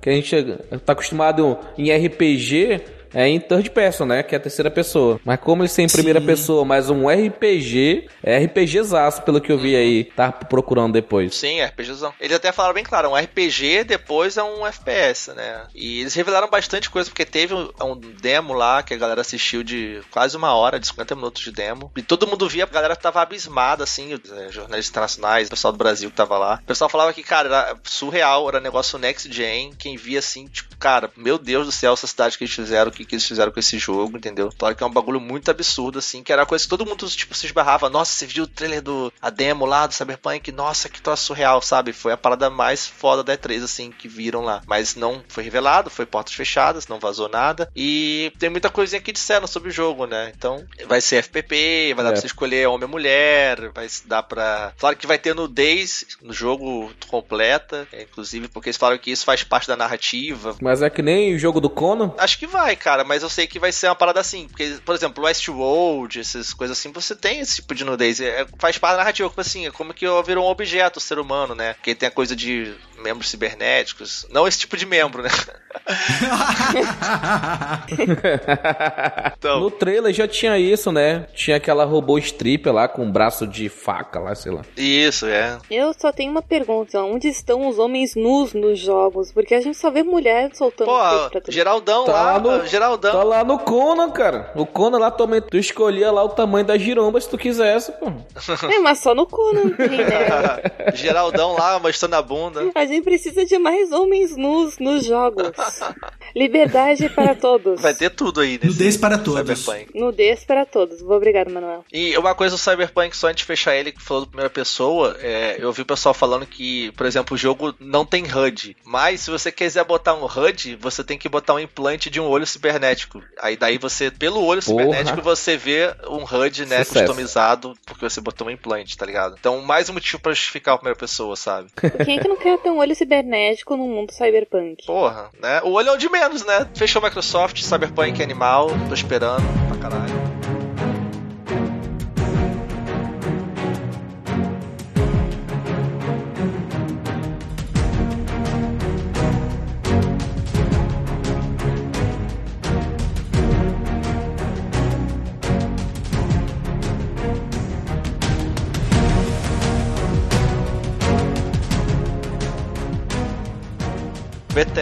Teve logo de cara a Raid 2, né? Que já tinha mostrado alguma coisa, já mostraram já um gameplayzinho, mostraram mais coisas, né? É, tinha vazado, eles até agradeceram o Walmart. Sim, fizeram, inclusive fizeram várias piadas com eles mesmos, sim, né? Isso foi legal da Bethesda. Então, Raid 2 é o Mad Max colorido, né? Basicamente. Tragam cores. Nem, nem todo mundo pós-apocalíptico tem que ser só uma cor só. Bem frenético, né? O jogo. Sim, cara, a, a sensação assim que ele não tá se levando tão a sério e que ele tá bebendo bastante coisas de shooters como o a série Borderlands, né?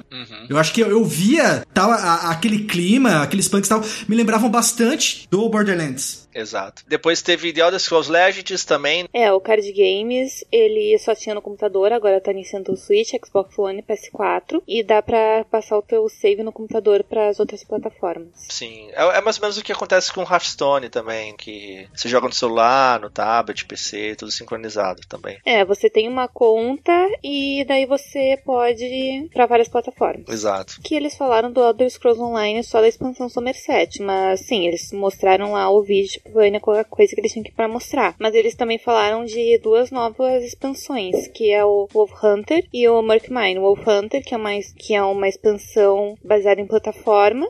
Plataformas é baseada em Dungeons, que tem como tema lobisomens. E a Murkmine, que expande a história e dá mais ah, base pros Argonianos em Black Marsh. Isso aí foram o que eles falaram, não mostraram trailer, não mostraram nada, só mostraram coisa do Elder Scrolls Somerset. Exato. Então, mais conteúdo aí pra Elder Scrolls Online. Teve um teaser pra um novo Doom, foi interessante ali. E O infernozão lá, tipo, cheio de bicho lá. Doom Eternal, o título que eles escolheram. Vão anunciar mais coisas na QuakeCon, né? Em agosto, que vai rolar daqui a pouco já também. falando de Quake, vai ter o Quake Champions, que tem um novo trailer e a versão trial tá disponível. Exato. Tá até liberado pra quem baixasse nesses dias agora após a 3 conseguir pegar. Quem pegar pode ficar com ele pra sempre. Quem pegar, pegou. Quem pegar pegou, ui que delícia. Ai, Ai, ai, suquinho de laranja. e vai ter conteúdos novos pro Prey, vai ter expansão, modo de jogo novo, com multiplayer. Isso, vai ter o, ter o Moon Crash, que vai ser uma trama aí, que uma nova trama usando elementos de roguelike. Ele tem três novos conteúdos gratuitos. Vai ter uma forma de narrativa mais casual pra quem quer mais curtir a história do que o jogo em si. Você vai ter uma nova dificuldade chamada Survival, né? Pra quem gosta aí, acha que o jogo não está hardcore o suficiente. E também o famoso New Game Plus. Ou seja, você pode voltar né? Você que já acabou o jogo, você pode voltar desde o início com todas as suas skills e todo o seu equipamento e reviver o jogo, né? Tomar novas decisões, ver um novo final. Enfim, além disso, vai ter um novo modo chamado Typhon Hunter, que é uma espécie de brincadeira aí de esconde-esconde, no qual você pode convidar cinco amigos e se esconder dentro de um cenário. Mas qual que é a graça disso? Você vai poder se esconder usando a habilidade Mimic, que é aquela habilidade que você pode se transformar em qualquer objeto do cenário. E daí quero só ver teu colega te achar no meio disso tudo. É, isso é legal, interessante. É, e esse também vai ser gratuito. Bom, muito bom. Depois, Wolfenstein 2 também teve conteúdo novo, mostraram a DLC Youngblood, né? Que vai ter modo co-op. E uma expansão em VR. E depois teve um painel bem grande sobre o Fallout 76, muita coisa a gente já falou, né? Sobre aquela coisa do online, solo multiplayer, que vai abrir um beta logo em breve pra galera se inscrever. Inclusive teve a edição de colecionador lá, que vem com capacete, né? E já sai em novembro, né? 14 de novembro já. É, eu gosto disso neles, a respeito da Bethesda. Quando eles querem lançar um jogo novo, quando eles fazem um trailer de lançamento mesmo, o jogo tá quase pronto. Uhum, isso é legal. Eu Acho que eles deveriam só trocar a engine dele, mas tudo bem. Fallout, eu não, não- não ligo muito a Fallout, então eu não tenho muito o que falar. Fallout Shelter vai ir pra PS4 e pro Switch. Ó, mais jogo pro Switch, pessoal. E Fallout Shelter é um jogo tri divertido. O pessoal fica lá jogando eternamente, né? Voltando pra seção de jogos novos, da The Scrolls Blades, que é multiplataforma, que vai pra celulares e PC, mas você pode jogar multiplayer com suporte pro VR. E dá pra jogar até com a tela vertical. Não fala muito da história, etc. Mas só pelo nome já dá pra saber que é sobre os Blades, que era a guarda, que era guarda do Imperador. E vamos aguardar pro lançamento. É, é bem bonito, é interessante ver ele num jogo desse no celular. Até me inscrevi no beta lá também. Vamos ver qual vai ser. E depois, pra fechar, teve trailer de logo. Vamos mostrar logo pra galera. Olha o novo logo que a gente fez, que bonito. É, Starfield, eles fizeram a patente alguns anos atrás e pelo jeito pra garantir o nome, porque honestamente é um bom nome. Como é que um jogo de exploração do espaço não tinha esse nome ainda, gente? Vocês não acharam um pouco genérico, não? Starfield? Passa bem a mensagem, né? Ele é um gênero novo pra Bethesda e eles só anunciaram agora, mesmo tendo registrado alguns anos atrás, é porque eles estavam trabalhando muito no conceito. E, cara, absurdo foi o que os caras falaram que tinha 25 anos que a Bethesda lançava coisa nova, de franquia nova. Meu Deus, cara. Nem deu pra notar porque a gente já ama todas as franquias É, deles. exatamente, tem umas franquias tão fortes, tão boas que nem, nem precisa. Cara, e comprou outras também, né, de outras empresas, foi trazendo. Mas caralho, cara, 25 anos faz nada novo. Absurdo isso. Maneiro, né?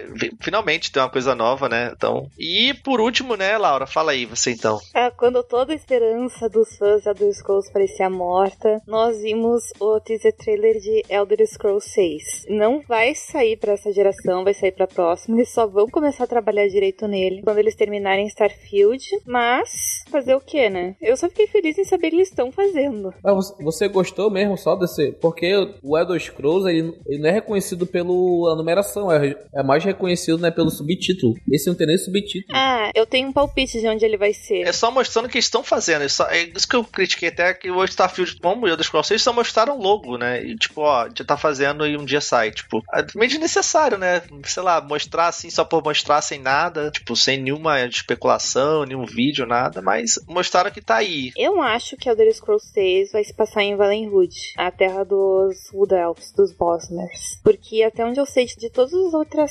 territórios que já foram explorados nos outros Elder Scrolls, nenhum deles tem uma floresta como foi mostrado no teaser. Então eu acho que vai ser em Valenwood. Cara, eu acho que foi de extrema importância mostrar nem que fosse só o banner, porque o que, o que ocorre? Eu, por exemplo, que sou um grande fã da Bethesda, eu comecei a ficar preocupado que eles partissem para os jogos online. O que seria, assim, uma tristeza sem tamanho. É. Mas não. Mostrando o logo, eles já falam, não, nós vamos continuar mantendo nossos jogos single player e também fazer jogos online. Por que não os dois? Depois fechou Bethesda, beleza. Tivemos depois mais uma vez a Devolver, né? Com suas loucuras ali, vergonhas alheias também. Não, não, do que que você está falando? A Devolver é uma empresa extremamente séria, eles só fazem conferências extremamente profissionais. Eu não sei porque as pessoas falam tanto. Não, mas é engraçado, eu sempre vejo. É engraçado, assim. É um humor muito louco, mas tá aí. Eles criticaram todo mundo, criticaram as loot boxes. Lootcoin, né? Lootbox Coin, né? Fizeram uma zoeira lá, né? Eles são ótimos. O maluco lá jogando. Ah, vamos jogar. Tipo, um Dreamcast todo maluco lá, cheio de coisa ligada, né? Pro cara jogar o jogo lá. A Devolver ganhou a E3. Mas mostraram joguinhos lá, né? Mostraram Scum, né? Temporada 2, num jogo lá também deles. É, tem aquele My Friend Pedro, né? É aquele do skate, né? Que você fica rodando, pulando as paradas, matando todo mundo com as mecânicas bem interessantes, assim. My Friend Pedro, Blood Bullets Bananas, o nome do jogo. E uma parada que muita gente adora, que quem é fã da Underground, que é um jogo da From Software, né? Do Dark Souls aí, que é a Metal Wolf Chaos, que é um jogo japonês que o presidente dos Estados Unidos ele pega um mecha pra se vingar do vice-presidente lá que tomou o governo dele, assim, é muito louco. E vai, tipo, enfrentando todo mundo, assim, num mecha gigante. Ele vai ser ambientado no Brasil.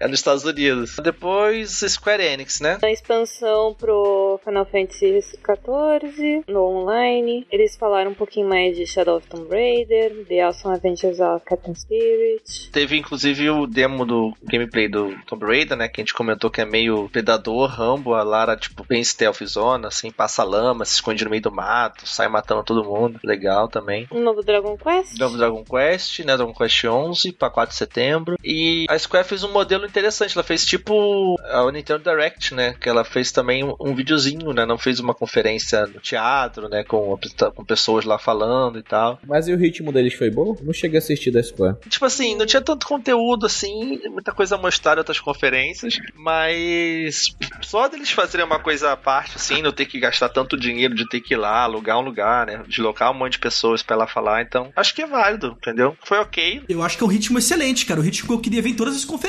Porque você ficar lá enrolando uma hora e meia para anunciar todos os títulos, a Square fez a mesma coisa em 30 minutos, cara. Uhum. Que foi quase o mesmo tempo da Devolver. Se toda a conferência fosse assim, eu seria muito mais feliz. Uhum. Porque eu me mato de ansiedade aqui entre um anúncio e outro. Uma coisa legal é que eles mostraram um jogo novo, Babylon's Fall. Mostrou meio que umas artworks ali só. Que é um jogo da Platinum, cara. Eu achei foda quando mostraram. Mais uma vez a Platinum trabalhando com a Square, né? Igual foi no Dia do Automata. Então achei curioso, assim. Vamos ver qual é desse jogo. Tipo, uns malucos de armadurona lá brigando, assim. Achei interessante. E a Platinum, né? A Platinum faz ótimos jogos. Vale a pena. Mas não mostraram nada, assim. Só umas imagens, basicamente. Não, já fizeram mais do que EA com o novo Star Wars deles. né? Tá ótimo. Mostrou de novo o Nier do Xbox One. É, Octopath Traveler, que é aquele jogo de RPG bem estilo artístico, que usa mais coisas 3D com pixel art. Então tem mais um novo demo, inclusive, pro Switch, que sai já em julho o jogo. É, Just Cause 4 mostraram mais coisas mostrando o gameplay como funciona, que sai já em dezembro. E teve um jogo novo muito louco que mostrou uns live action lá e de repente um maluco apareceu como personagem 3D e começou a cair na porrada com a galera, que é The Quiet Man. E claramente o cara é surdo, porque os caras estão gritando com ele e ele tipo sinaliza, eu não tô te ouvindo. Então, o jogo beat'em up de, né, 3D assim, o gráfico até é bonito, e o cara é surdo, então não sei como vai funcionar isso, sabe? Questão de som, de jogabilidade. Achei interessante a ideia, sabe? Vai ser um jogo só com vídeo, cara, vai ter. é, mostraram mais um trailer de Kingdom Hearts, basicamente o mesmo que mostraram na da Square, na da Microsoft. Sai em janeiro já o jogo também.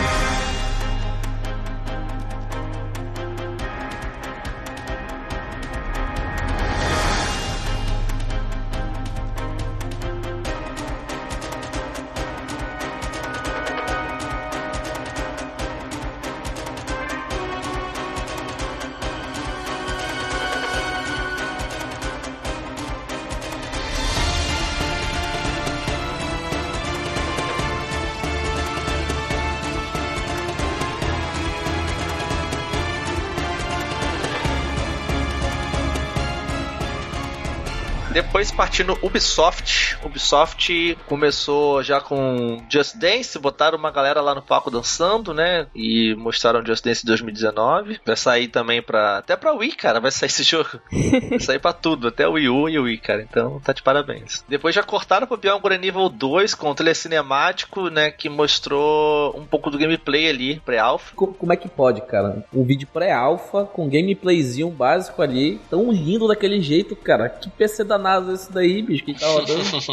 o jogo tá bonito, Caralho, né? meu irmão. Se vir pra essa geração, acho que nem o Shonex dá conta, mano. Só que estão sendo muito ambiciosos, né, cara? Isso que eu tô meio preocupado. Muito. Mundo aberto. Tipo, o Skull and Bones que a gente vai falar daqui a pouco. Era é como se fosse aquela parte do Assassin's Creed 4. Será que depois de Beyond nível 2 a Ubisoft vai ser malandril, sei lá, e ter um jogo só de espaço baseando nas, nas mecânicas de Beyond nível 2? Será que já estão vendo isso futuramente? Não, mas foi assim que surgiu o Assassin's Creed. Tinha muito mapa pro Ubisoft PS e eles decidiram fazer uma história nova aproveitando o que eles já tinham criado. Não fala Ubisoft PS, por favor, nessa conferência Ubisoft.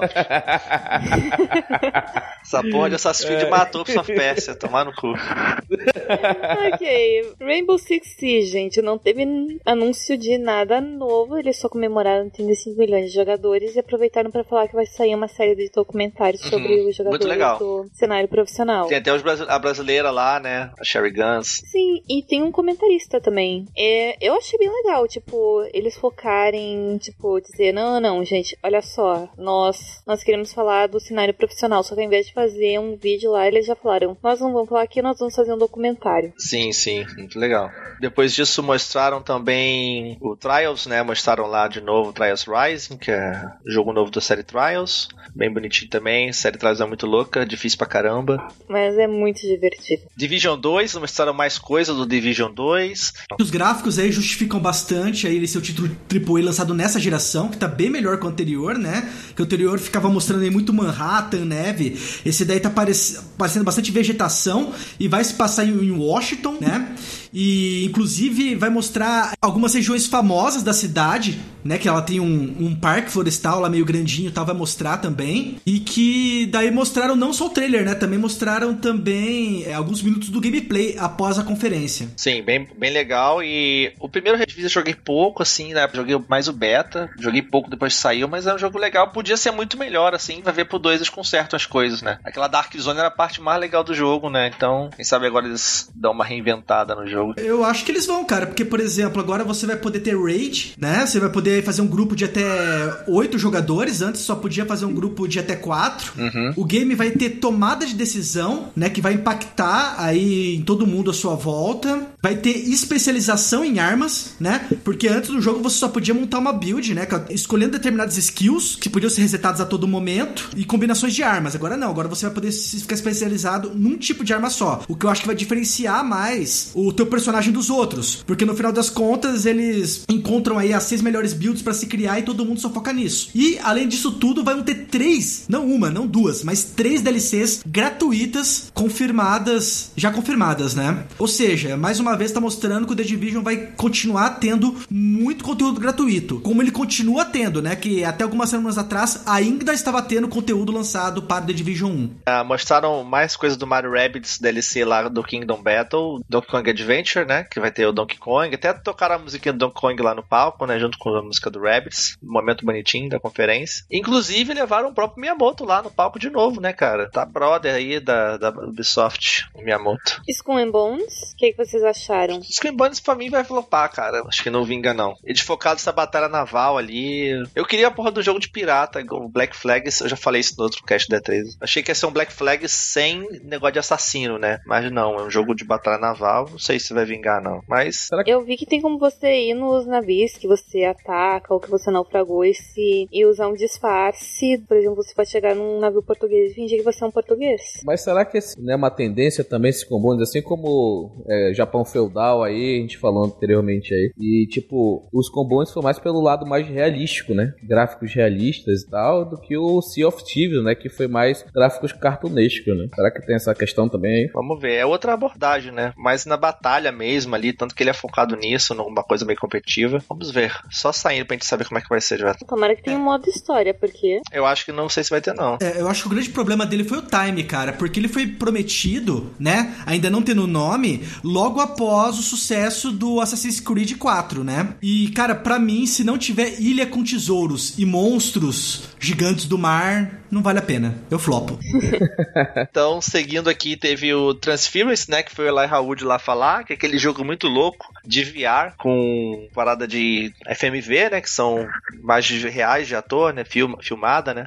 É de terror. Vamos colocar o Caio jogar isso. É, é, é negócio que é VR, né? Eu não sei se esse jogo também vai vingar, não, cara. Eles estão investindo num negócio, um jogo meio maluco aí, com atores famosos, mas vamos ver o que sai daí. Depois mostraram o Starlink, né? Aquele joguinho das navinhas que você compra as pecinhas e vai montando tua nave na, na vida real, né? Com as, as bonecas, as pecinhas e ela aparece no jogo. E, e vai ter, no caso, a skin do Star Fox, né? Tava o Miyamoto lá, mostrou que vai ser a navinha do, do Fox pra você jogar também dentro do jogo. É, mas essa aí é exclusiva pro Switch. Uhum, exclusivo do Switch. Qual o custo dessa, dessas navinhas aí pra gente? Ah, é, é tipo Labo, tá? Vai ser caro pra cacete, entendeu?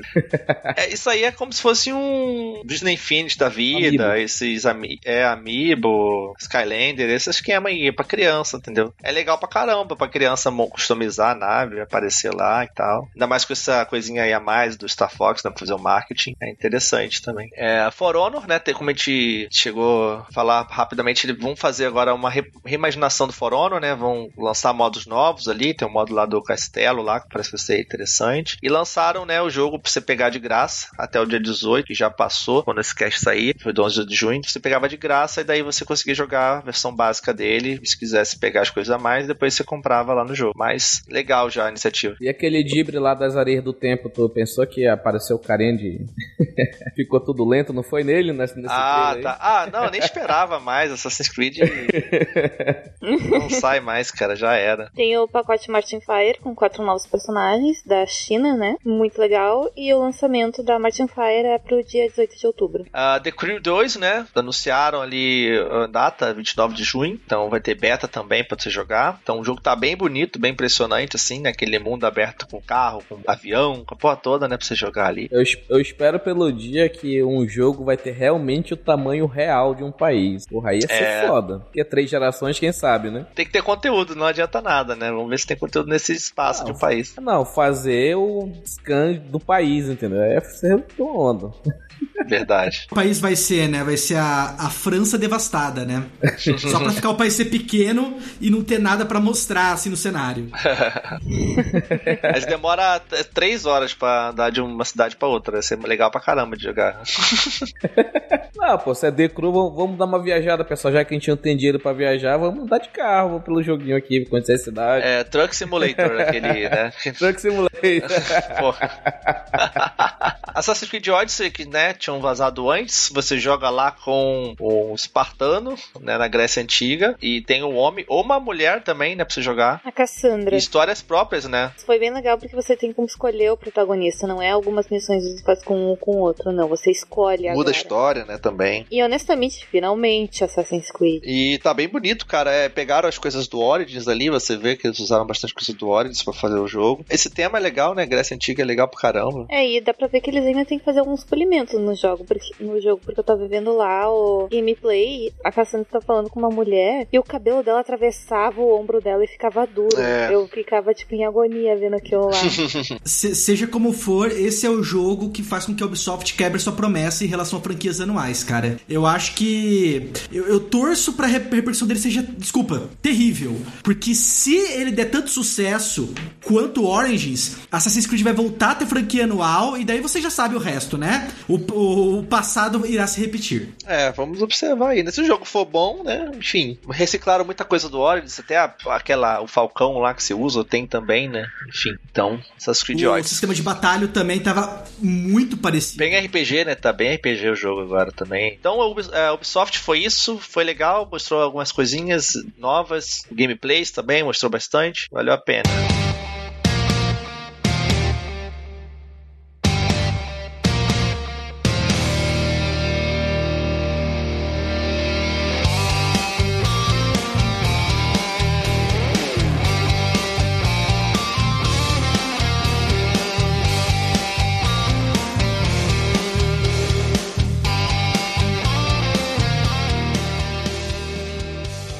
Depois, para fechar o dia, teve a Sony, finalmente, né? Trazendo aquela responsabilidade de fazer uma boa conferência depois da ótima conferência da Microsoft no dia anterior, né? Com muita coisa boa, recheada de jogos. Porque a Microsoft, ela tinha, né? Também tava fácil para ela, porque ela tinha mostrado o Xbox One X ano passado, então ela tinha que mostrar jogos esse ano, sem se preocupar com essas coisas muito de hardware e tal, né? Então ela foi lá e fez, realmente. A nossa lebre cansada aqui, a Sony.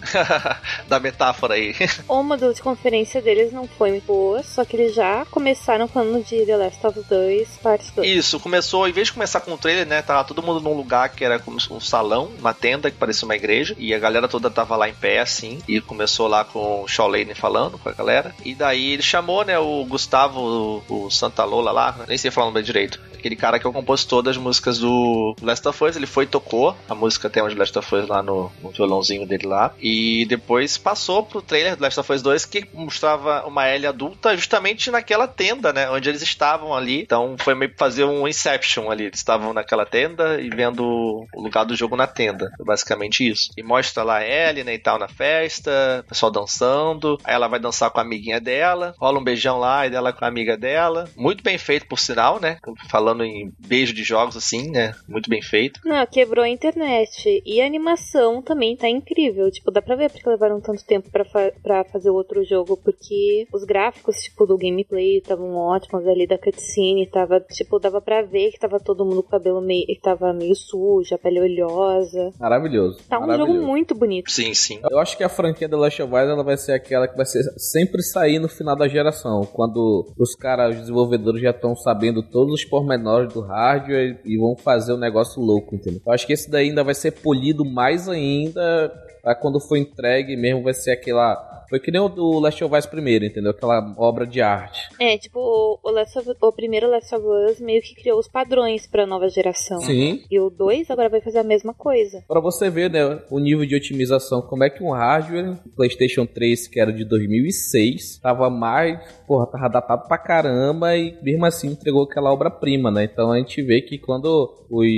desenvolvedores querem, eles sentam mesmo pra trabalhar, pra descobrir mesmo todo o potencial do hardware e o negócio fica de outro mundo, entendeu? É, o próprio God of War é uma parada absurda, assim, também, cara. É muito bonito, muito bem feito, assim. Então, esses jogos que saem final de geração, realmente, ainda mais esses de é, empresas é, first party ou de empresas que trabalham direto com a Sony, né? Então, você vê que os caras conseguem extrair bastante. Tipo, o Horizon já tá fazendo isso, o Death Stranding também tá vindo aí. Enfim, os caras estão tirando o máximo do PS4 ali e do Pro, né, especificamente. Tô até vendo que eu vou ter que comprar um Pro daqui a pouco, uma TV nova pra poder tirar proveito desses exclusivos, porque realmente eu vou perder muita coisa, sabe? No God of War já me senti perdendo um pouco, porque eu joguei o jogo 30 FPS, né, 1080p, acho que vai ter que pegar, cara, não tem jeito, sabe? Pra você tirar o proveito da experiência, né? Só falar do Last of Us rapidinho, o gameplay dele, começou gameplay, né, que a gente queria ver, tipo, brutal pra caralho, o jogo tá é, muito violento, né? Muito até mais do que eu esperava nas cenas dele. Ele mostra muita coisa que você olha assim, e, porra, isso é scriptado, tá muito absurdo, o jeito que ela esquiva, o jeito que ela esbarra no cenário, bate no carro, o jeito que ela interage pra dar um counter do inimigo, tá muito absurdo mesmo. Porém, a gente, o primeiro jogo Last of Us, ele parecia bem absurdo nas gameplays, no final foi bem parecido daquilo mesmo. Então, não dá pra duvidar muito, sabe? Apesar de ser uma coisa muito absurda, né? Esse negócio de hardware, eu acho que, sei lá, esses desenvolvedores novos, não sei o que tá acontecendo, pode ser impressão minha, estão meio preguiçosos se a gente pegar o 360 e o PS3 tinha 512 mega de memória RAM, né? Não é 8 GB que tem hoje. E, e consegue, entendeu? Às vezes é, parece que o The Last of Us da geração passada é mais bonito que muitos jogos da geração atual, entendeu? Muitos mesmo. É que a direção de arte também, né? Tem muito que conta muito, né? Mais do que às vezes performance mesmo. E outra coisa que a gente também se acostuma, né, com o visual. Tem muita coisa bonita hoje também, mas a direção de arte conta muito, você saber usar. A Nintendo faz muito isso, ela tem um hardware limitado, mas ela consegue usar uma direção de arte bonita que compensa, né? Last of Us tinha, além de um gráfico foda, a direção de arte, né? Então o 2 também tá nisso, conta nisso também, né? Tu não tem data ainda, né? Call of Duty, né, que agora tem aparecido na Sony, apareceu lá novamente, foi só meio que uma, uma informaçãozinha ali, não mostrou muita coisa também, né, do Black Ops 4. E o Black Ops 3 anunciaram que tava na Plus também disponível já na noite, então um joguinho extra aí, legal. Teve um problema, né, no caso de logística, porque como eles fizeram aquela cabana pra Sony o pessoal fazer a apresentação lá da, do jogo, da cabana da L, da, do vídeo, a galera teve que se deslocar pro auditório onde ia ter realmente a conferência da Sony. Então teve um tempo pra galera toda sair de lá e ir pro, pro auditório, então deu uma quebrada de ritmo na conferência absurda, assim, que ficaram o pessoal fazendo aquele bate-papozinho lá, talk show, lá fora, mostrando alguns trailers daqueles jogos que já tinham anunciado antes, tipo o Tetris Effect, o Days Gone, aquele Twin Mirror, né, do VR também. Então, Beat Saber, Ghost Giant, ficaram mostrando esses trailerzinhos, batendo papo até a galera chegar. Então, deu uma quebrada foda no ritmo. Até que o pessoal conseguiu voltar, e mostraram também o Destiny 2 nesse meio tempo, né, uma expansão do Destiny. E quando começou lá no, no auditório mesmo, que voltou com o Ghost of Tsushima, né, tocou o carinha tocando a flautinha lá, e começou o gameplay do Ghost of Tsushima já. Maravilhoso. Achei foda também, cara. Achei animal. Incrível o gráfico, né, cara, também. Não, e o, o modo da história já parece prometer bastante, porque mostra que tem um conflito que tá todo, todos estão envolvidos, mas também tem os conflitos pessoais, e o modo de batalha é muito violento, tipo, você olha, tipo, é brutal. Sim, cara, se não tiver aquele. Se o jogo for daquele jeito sem HUD, um bagulho meio Bushido Blade, sabe? Nossa, cara, vai ser muito foda, cara. Vai ser muito foda. Não, muito foda. O combate tá muito maneiro. A ambientação, aquele campo lá, né? Que tava aquelas folhas mexendo assim. Naquela hora que ele tá lutando com a mulher lá, as folhas caindo, o fogo assim por trás, aquela fotografia, né, cara? Puta Nossa, merda. isso é cara. Preciso do PS4 Pro pra jogar essa porra, cara, também. Meu Deus, cara. Tem que ser o Pro. Pior que parece muito alguma coisa que saiu de uma história de samurai. Tipo, se você lê histórias tipo de literatura japonesa sobre samurais, são contadas daquela maneira. Tipo, a batalha tem, fala das folhas, e, das folhas, das árvores, do A campo. fotografia é muito bonita, né? Toda a fotografia do trailer, assim, é muito bonita, né? Inclusive. Mas será que tá muito scriptado ou aquilo é jogo mesmo? Ah, exatamente o que eu ia falar. Tem um pouco dos dois, tem um pouco dos dois, eu acho. Scriptado, mas é gameplay ao mesmo tempo. Então, é, apesar do gameplay que foi, foi mostrado parecer que ele é muito linear, é, pelo que eu li, ele vai ser um jogo de mundo aberto. Logo, daí eu acho que aquilo lá realmente foi mais uma demonstração do que qualquer coisa, né? Outra coisa que eu li é que aquilo lá era só uma side quest, né? Nem coisa da história principal. Sim, porque ele tava andando assim, de bobeira, né? Quando a mulher chega nele e fala o, o que, que tava acontecendo. Uhum. Nossa, maneiro. Tem até plot twist na side quest, pô. Então. a mulher se vira contra ele e tal, enfim. É nesse ou é no Sekiro que vai ter opção de dublagem japonesa mesmo? Não sei. Deve ser nesse, não sei. Mas legal, tem que jogar em japonês esse jogo, né? Sim, não tem outra coisa. Eu espero que em ambos, né, cara? Nossa, nada supera o som original. Fazer a ambientação. E outro jogo da Remedy que mostraram, Control, né? Que a Remedy costumava trabalhar muito com a Microsoft, agora mostrando um jogo na Sony. Eu até achei estranho o Destiny tá na Sony. É, pois é. Eu achei estranho o novo Quantum Break aí da Sony. É, bem quanto break, aproveitaram bastante coisa, mas interessante, cara, interessante. Tá bem bonito também. E depois, né, cara, depois, caralho, finalmente mostraram, né, o Resident Evil 2 Remake. Tá animal, cara. O trailerzinho que mostraram do ratinho do Play 1, mostrou o PS1, eu falei, caralho, Resident Evil essa porra, cara.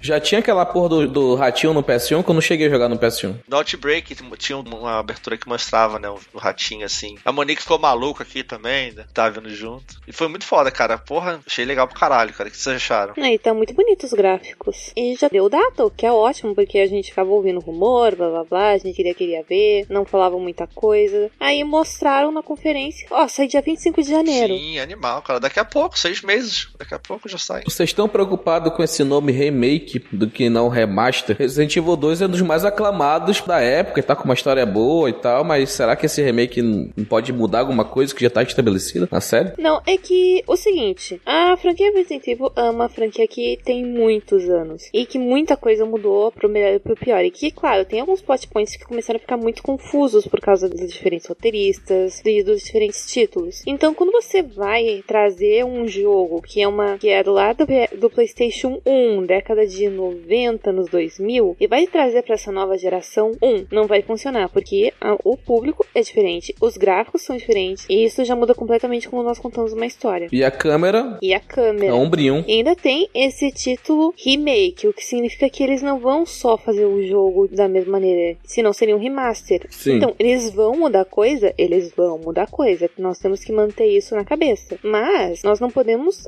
jogar o Resident Evil 2 remake pensando que a gente vai jogar o original. Nós temos que pensar, não, isso aqui tecnicamente é um jogo novo. É, é, e é isso mesmo, eles nunca esconderam, eles estão fazendo um jogo novo. É, agora é só Resident Evil 2 que eles estão chamando, né? O remake é só usaram antes pra né, fazer, deixar claro. É, não é pra, é pra dizer, ó, isso aqui, isso aqui não acontece depois do Resident Evil 7, isso aqui nós pegamos a história de um jogo anterior e nós estamos trazendo ele de volta, mas nós temos nos adaptado, espero que vocês gostem. E o pessoal vai comprar? É claro que o pessoal vai comprar. É igual fizeram com o remake do 1 também na época. Pegaram, aproveitaram e botaram coisas que eles queriam ter botado na época e não puderam. Acrescentaram algumas coisinhas de história pra amarrar algumas pontas. Então talvez façam algumas coisas assim no 2. É, vai ser a câmera realmente em terceira pessoa ali, baseado meio que no 4. Vai ser um jogo bem focado no terror, escuro, né? Usar lanterna, bem sanguinário. Ele usa a engine do Resident Evil 7, que é do Devil May Cry 5, né? Que é a RE Engine. Então, cara, tá bem legal. Tô gostando de ver o que a Capcom mostrou até agora. Bem bonito. Fato é, não vai ser um jogo ruim, mas talvez não seja um jogo excelente.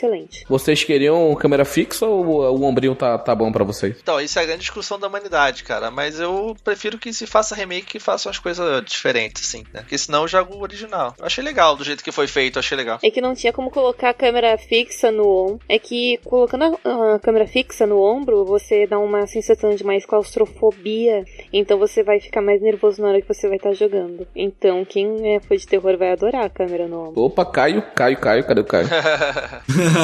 Ele facilita também algumas coisas diferentes, né? De você criar cenas mais cinematográficas, você enfrentar inimigos diferentes, ter que mirar em lugares diferentes. O Licker, por exemplo, ele andava no, ele ficava no teto, só que ele caía, você atirava nele e tal. Agora você vai, o Lyric ele vai vir te atacar pelo teto, você tem que mirar no teto, procurar ir no teto. Então você tem possibilidades que você não tinha, né? Então tem esse lado positivo demais também, entendeu? Novas possibilidades de gameplay, né? Que só vão adicionar a história, né? Sim. E acho que, cara, eu achei legal da Capcom que ela mostrou o jogo já, ela segurou muito bem esse segredo do, de mostrar, fazer coisas do jogo. Mostrou o jogo já, já mostrou gameplay. Na mesma hora já tinha um trailer diferente já saindo no outro canal, do canal da Sony. Teve gameplay do jogo logo depois. Tinha uma demo pra galera jogar na E3, né, de uns meia hora de jogo. E o jogo já tá aí, em janeiro, então é legal, às vezes a Capcom ela mostra já sai já com data, com tudo pronto, sabe? Não fica aguardando muito. Isso eu acho legal dela. Kingdom Hearts 3, né, a gente falou bastante dele já, mostrou o trailer do Caribe, já sai em janeiro. E depois, é, Death Stranding, cara, de novo mostraram Death Stranding, agora a gente querendo ver o gameplay. E mostraram um pouco do gameplay, né, do jogo, né? Correio Simulator. é, o... Mostrou muito, mas também não falou nada, né? Porque eu continuo muito confuso. Todo mundo. A respeito do que que é. Meu Deus, cara. Outra música foda no trailer também. Eles falaram que depois da E3 que ia ter um modo tipo jogador uh, single player e teria um multiplayer. Tipo, meio que seria um modo online o tempo todo, mas seria algo meio co-op. Isso é muito confuso, mas eu lembrei que anos atrás o Kojima falou algo do tipo: chegou a hora dos jogadores jogarem multiplayer, batendo paus e pedras para ajudar uns aos outros e não contra eles mesmos. Isso significa que ele quer fazer um multiplayer onde as pessoas se ajudam e com o tema disso de correio faz todo sentido. Cara, não sei desse jogo. Eu tava. Só que eu assumo que eu tava muito intrigado, os trailers eram muito loucos, você queria entender o que era aquela loucura do Kojima. Mas agora que eles mostraram um pouco do gameplay, eu sei que tem muita coisa que estão escondendo ainda, mas me parece que agora que eu vi mais do jogo, parece que tá perdendo um pouco o brilho dele, sabe? Tipo, ah, antes eu tipo, ficava naquela expectativa do que, que era o jogo, do que seria esse jogo da cabeça do Kojima. E agora que estão mostrando as coisas, parece que é um pouco meio, é, é só isso, sabe? Tá bonito, tá bem feito, os personagens dos atores reais, né? Tem aquela mulher lá que tá linda também. É, tem até uma atriz nova também que mostra no final, né? Então, tá bem feito pra caramba. Esse neném, cara, que que é isso, cara? Sei lá, tá muito louco. Mas eu vou jogar essa porra, com certeza. Não duvide do Kojini, o Kojini vai te surpreender, rapaz. Não, nunca duvidei. Eu acho que esse jogo aí é uma das grandes esperanças do mercado AAA. No sentido de que, cara, eu, eu, eu vejo a maioria das desenvolvedoras querendo fazerem jogos que agradem ao maior número de públicos possíveis. E isso não é o caso do jogo do Kojima. O Kojima deram carta branca para ele e ele está fazendo o jogo. E dinheiro infinito, né? É, dinheiro infinito. Porra. E ele tá podendo fazer o jogo da maneira com qual ele quiser, entendeu? Se você entende ou não entende o jogo, pouco importa. É isso que ele vai fazer. O problema é, tipo, então, dando um voto de confiança absurdo nele, entendeu? Dinheiro infinito. E, cara, se esse jogo for der errado, cara, vai, tipo, vai, vai ser, vai ser foda. Eu posso dizer que, tipo, que a história dele é bastante uma história de solidão. E ele já mostra que tem monstros que vivem nesse mundo, que é por causa disso que é tudo muito silencioso, não tem ninguém que dá pra ver aquelas mãos. E que o que dá pra ver é que adultos não conseguem ver aqueles monstros. Ou pelo menos. Alguns tipos de pessoas podem. Usa uma máquina lá, né, pra ver com tem o neném preso. É, tipo, ele prendeu o veto, tipo, no corpo dele, tipo, meio que fazendo aquela ligação pra passar nutriente, pra daí ele consegue ver, então dá pra meio que entender, tipo, que é algo que é muito da imaginação. Além, a- tem uma mistura de sci-fi com fantasia no meio. É, parece que aquelas criaturas têm meio que uma entidade, alguma coisa lá maior que controla ela pelas. É, que Death Stranding são tipo linhas, né? E tal. Então, que controla essas pessoas, essas entidades lá, esses fantasmas, sei lá. Tipo, por umas linhas, assim, quase um Puppet Master, sei lá, e, é, né? Controlando a pessoal ali. E convenhamos, a gente finalmente descobriu de onde o Norman Reedus tirou o bebê do primeiro trailer.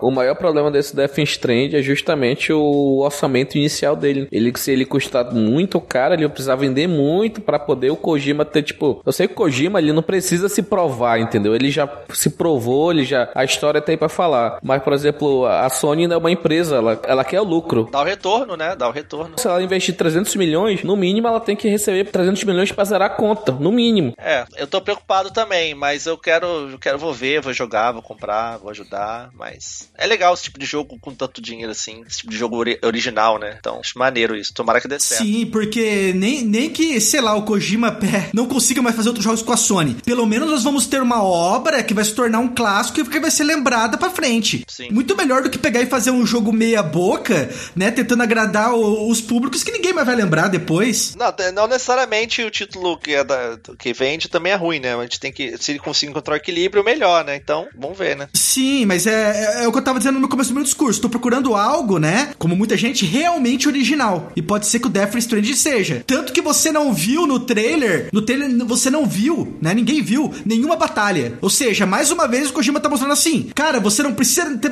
umas batalhas épicas. Você não precisa entrar em confronto direto com o teu inimigo pra você ter um bom jogo. A gente não viu ainda, né? Batalha ainda. Eu acho que vai ter batalha. Tá muito forma. inicial ainda. É, A gente não sabe o que vai acontecer. As, as armas, a artilharia apareceu, né? sim, tem o, o, né, o Mads Mikkelsen lá tal, com os soldados dele também, né? Mas ele não precisou usar desse recurso pra impressionar as pessoas no trailer. Sim, sim. Inclusive, é, ele não tem usado só loucura tá loucura e tá vendendo o jogo assim, né? Então, vamos ver, cara. Eu espero que dê certo, torço pro Kojima, tamo junto. Então, partindo aqui pra fechar a Sony, depois mostraram o Nioh 2, né? Surpresa ali. Fico feliz por esse jogo existir. Nioh é muito bom, né? Gosto pra caramba do primeiro. Vai ser interessante ver o 2 também. E Spider-Man, né? Mais um trailer com gameplay, né? Mostrando ele lá lutando contra o Shocker, né? O Shocker, o Scorpion, o Vulture e o Rhino. Tem mais um que não foi. Tem mais um que eu não sei quem é o cara. O Duende, eu acho que apareceu também. Fizeram uma junta nele lá. né? O negativo, É, o negativo, obrigada. Juntaram todo mundo nele. Mas Homem-Aranha, assim, já tem que sair logo, né? Porque também já tá mostrando muito, muita coisa, já tá começando a cansar. Tem que agora sair o jogo. Eu ainda tô muito intrigado ainda com esse Homem-Aranha, porque ele parece um jogo muito paradoxal, no sentido de que no trailer você fica vendo toda hora é, linearidade, Quick Time Event, linearidade, Quick Time Event, linearidade, Quick Time Event. E quando eles vão descrever o jogo, eles falam que vai ser um jogo de mundo aberto. Então até, até o momento estou muito confuso com esse novo Homem-Aranha.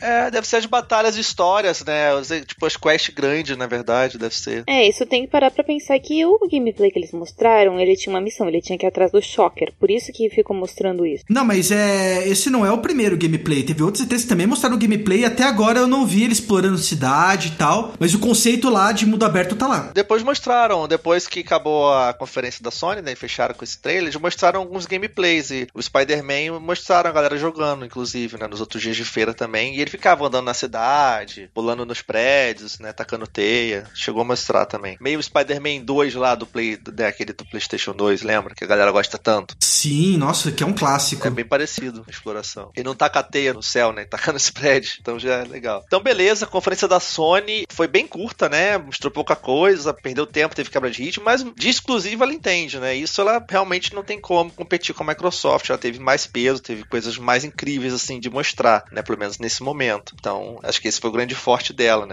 Na minha opinião. Eu acho que ela mostrou muita coisa que já foi mostrada no ano passado, entendeu? Ela só expandiu mais os mesmos jogos. É verdade. Foi legal com as coisas que ela chegou a mostrar de gameplay, pelo menos.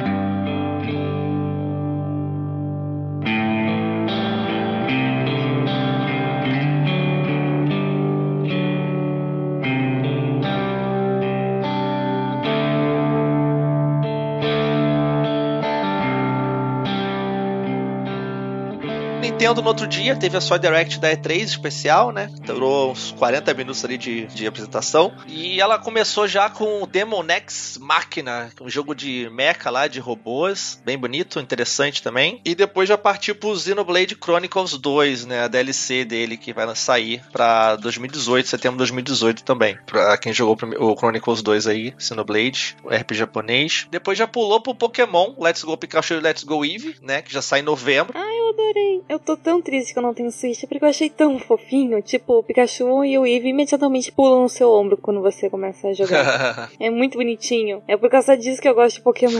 não, e eu gostei que uma coisa que não tinha lá no Soul Silver e no, no Heart Gold, que os Pokémon sempre eram pequenininhos quando eles estavam te seguindo, mas agora tipo ficam gigantes. Eu vi um gameplay depois da conferência que mostrou o Onix contigo e o Onix tipo enorme. Como era pra ser, né? Uhum, isso eu adorei. Eu gostei desse jogo. Esse jogo a Van não tá aqui falar de Pokémon, né? Ela que é a grande defensora de Pokémon. Eu gosto de Pokémon também, mas eu fico meio bolado com a comodidade da Game Freak, né? Que os próprios fãs causam isso, né? Porque o que lança, nego compra também, tipo, aceita, enfim. E esse jogo ele tá aí pra, de uma forma, segurar a galera para lançar o Pokémon de verdade, sequência que vai sair ano que vem, parece, né? Que vai ser a sequência do Ultra Sun e Ultramon, pra pegar um pouco, tentar pegar essa galera do Pokémon GO, né? Do, do celular, que foi aquela galera que teve o boom, depois já estreou um pouco, mas ainda tem muita gente que ainda joga. Tanto que ele se vende como. Ele é realmente isso, ele é um Pokémon GO extrapolado pro Switch, né? Com, tanto que as mecânicas dele são bem mais simples de pegar Pokémon, tem o, o controlezinho de Pokébola, tem interação com Pokémon GO. Então é um Pokémon mais casual, sabe? Pra você jogar mais ali de boa, ficar capturando Pokémon, brincando com eles. É mais essa o foco dele. Teremos muito vídeo no futuro aí de pessoal jogando a Pokébola e ela caindo em lago. É, pois é. Mas se você jogar em casa mesmo, de boa, interage com Pokémon GO. Vamos ver. Eu, enfim, eu vou esperar o próximo. Esse aí eu vou passar. É mais pra um público mais que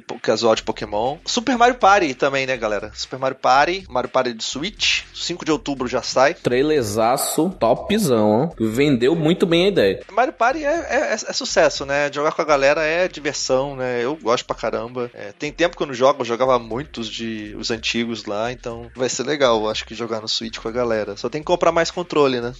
É, é Mario Party, eu gosto de dizer que é um dos jogos que destroem a amizade. Exato. é verdade. E o controle também, né? Que nossa, destruía muito controle. Fire Emblem Three Houses sai pra 2019 só. Fire Emblem novo aí. Que Fire Emblem é uma franquia que eu tinha vontade de jogar, mas não tenho muita coragem. Tá meio estranho o gráfico dele, né? Tudo bem que mostraram pouca coisa, mas sei lá. Parece um jogo, tipo, muito simples, assim, graficamente, mas. É, o, o JRPGs, né? É, Fire Emblem é uma série legal. É muito bom que tá saindo uma nova. E vamos aguardar mais informações nos próximos meses. Porque já que vai ser lançado em, no outono de 2019, nós temos bastante tempo. Exato. Fortnite pra Switch, né? Sucesso, chegando no Switch. Já pra baixar no dia já. Inclusive, já baixei o meu, a galera já baixou. Já teve não sei quantos milhões de downloads assim nos primeiros dias que eu vi a galera postando lá. Parece que foi 2 milhões. O jogo tá legal, funciona bem. O único problema é que a minha conta, como já tava sincronizada com a Sony no, no PlayStation, eles não deixaram sincronizar no Switch. e não tem o crossplay, ah, porque a Sony sim. não faz o crossplay dela com o PC. Então fica essa coisa aí. Você tem que fazer outra conta, no caso. Vi muita gente reclamando na internet, mas não tem jeito. pra fechar, Nintendo aqui, é Overcooked 2, sequência já sai 17 de agosto. Overcooked é um jogo muito legal, muito divertido. Vale a pena pra caralho jogar. É um jogo que testa amizade e trabalha em equipe. É muito bom, cara. É muito legal. A coordenação que você tem que ter, conversar pra jogar, é muito divertido. Killer Queen Black também, pra 2018. Um jogo anunciado pela Nintendo. Hollow Knight pra Switch, já saindo hoje também, no dia que lançou. Você pode jogar agora. Sim, já virou um clássico aí, Hollow Knight, jogão. Octopath Traveler, né, que a gente comentou lá da Square, que a nova demo já sai em junho. E depois a grande, né, highlight da Nintendo foi o Super Smash Bros. Ultimate, né, que é o novo Smash da Nintendo. Foi legal que mostraram, assim, vai ter todos os personagens que já tiveram Smash, isso é bem impressionante, porque tem muita coisa licenciada de outras franquias, como tipo o Snake, né, que saiu lá no Smash do primeiro Wii, vai estar tá de volta, assim como o Sonic, tem muita franquia licenciada. Smash virou o grande crossover, né, de, de empresas, né, então isso é muito maneiro. E vai estar tá todo mundo reunido. E é o Battle Royale original. Desse ponto de vista. E vai ter gente nova, né, tipo uh, os personagens de Splatoon, e o Link Breath of the Wild vai estar tá lá também, né, skin do Link Breath of the Wild. E também vai ter uh, o pirata lá do Metroid, o Ridley, vilão do Metroid também, vai estar tá presente. Ah, sim, o Renato, o Renato surtou, principalmente porque vai ter um amiibo. Uhum, bem legal. Vocês consideram que essa apresentação do Super Smash Bros. Ultimate foi a maior barriga da história da E3? 25 minutos, caraca, foi foda. Era uma coisa pra ficar pra Direct, né? Explicar com mais calma, né? O meu amigo falou que foi uma conferência de patch notes. Achei sensacional.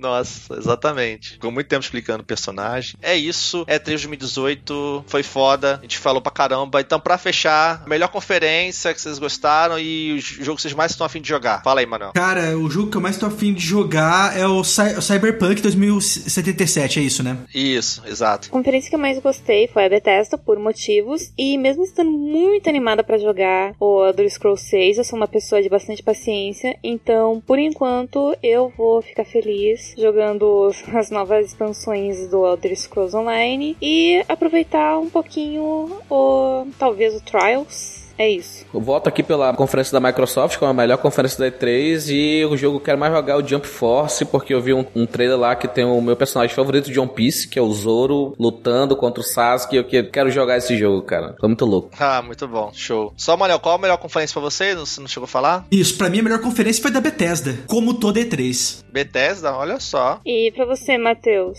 melhor conferência e que jogo você quer mais jogar? Ah, melhor conferência pra mim, nesse caso, apesar de eu falar que a Sony teve muito boa parte exclusivos e mostrou bastante coisa dos jogos dela, mas a Microsoft foi foda, mostrou muita coisa, muita surpresa, é, coisas que a gente não esperava ver por lá, tipo Devil May Cry, foi bem legal. E, cara, Cyberpunk, né? Cyberpunk, não precisa falar mais nada. Cyberpunk 2077, CD Projekt tem meu coração.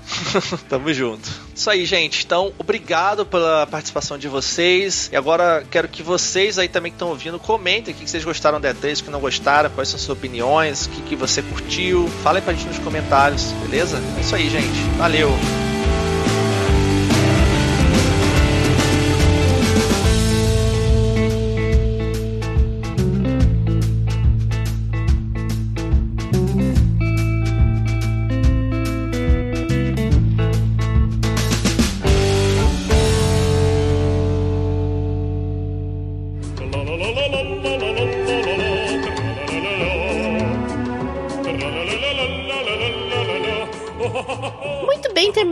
Nosso podcast aqui e estamos agora na leitura de comentários e hoje de volta com vocês aqui para ler os comentários comigo, o senhor Soct Wellington Marquezinho ou Jesus, como vocês conhecem carinhosamente. Olá, pessoas! Sentiram falta de mim? Eu estava presente entre vocês, mas vocês não me percebiam. Hum. Exatamente, eu estava sentindo falta de ter o Soct lendo os comentários comigo.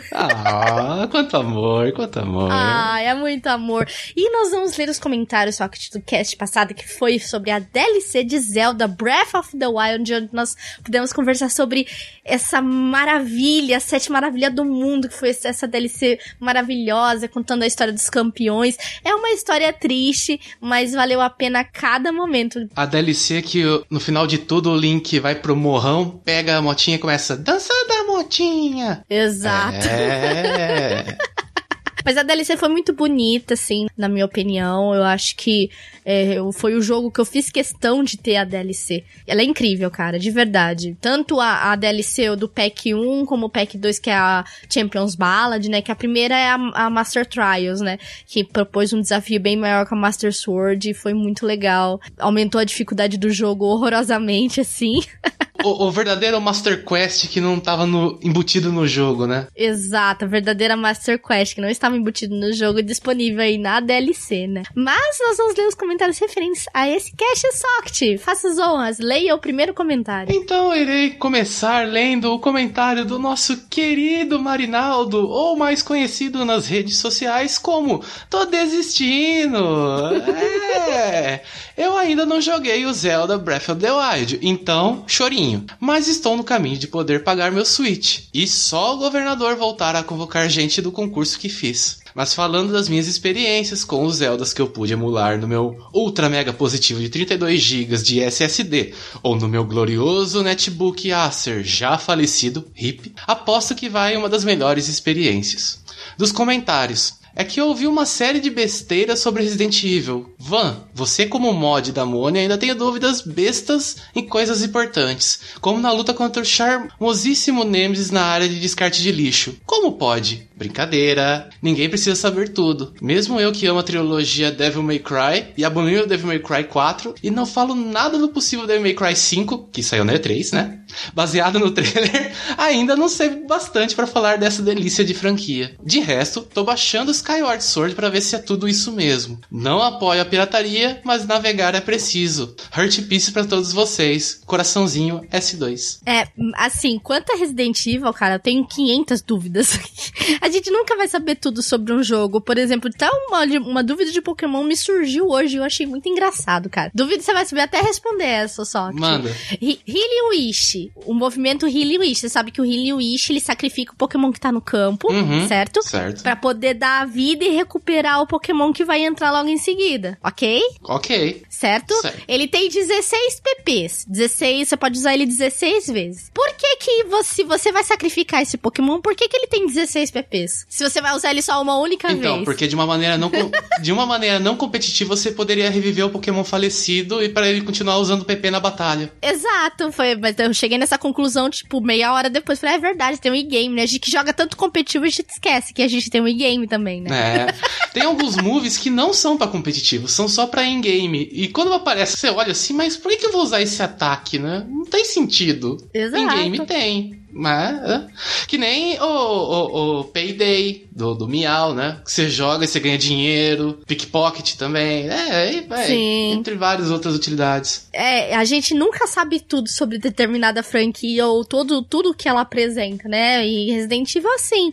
Eu não sei por que, que o Nemesis está lutando lá no, no negócio de lixo, cara. É uma pergunta meio complicada, cara. Acho que é porque selecionaram um lugar legal ali, né? Deve ser um lugar bem agradável ali. né? Mas assim, o Nemesis sempre tá perseguindo a Jill em qualquer lugar de Recon City, que seja na lixeira, que seja no parquinho, que seja na torre do relógio. Então ali é meio que o showdown final, né? Ele já tá quase já sem a parte de cima da roupa, né? Já tá deve ter tomado um milhão de tiros e tudo mais. Aí você tem a briga do ácido lá, que é o. Você enfrenta ele lá no, no depósito de corpos lá que fizeram daquele lugar. Então, roteiros. É, mas a gente nunca vai saber tudo de um jogo. Sempre tem uma curiosidade nova. É verdade. Mas muito obrigado, tô desistindo pelo seu comentário e volte sempre aí com seus comentários super é, esclarecidos e didáticos.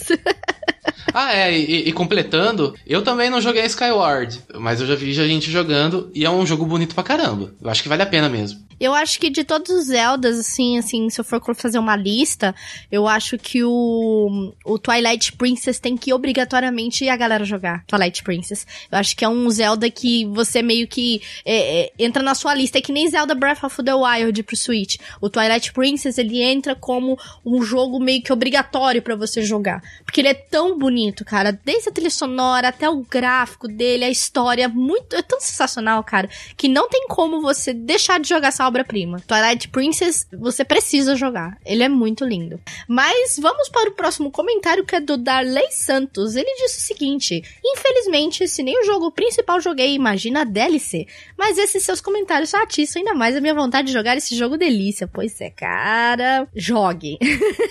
Só isso que eu digo, jogue. E essa DLC é muito especial, como eu já disse. Eu fiz questão de ter ela, assim, pedir de aniversário. Foi minha irmã que comprou pra mim a DLC no, no Switch. E, cara, eu já gostava muito dos campeões e tem até minha preferida, que é a, a Gerudo lá, a Urbolsa. E, cara, ela é muito estilosa. A história dela, ela conheceu a mãe da Zelda.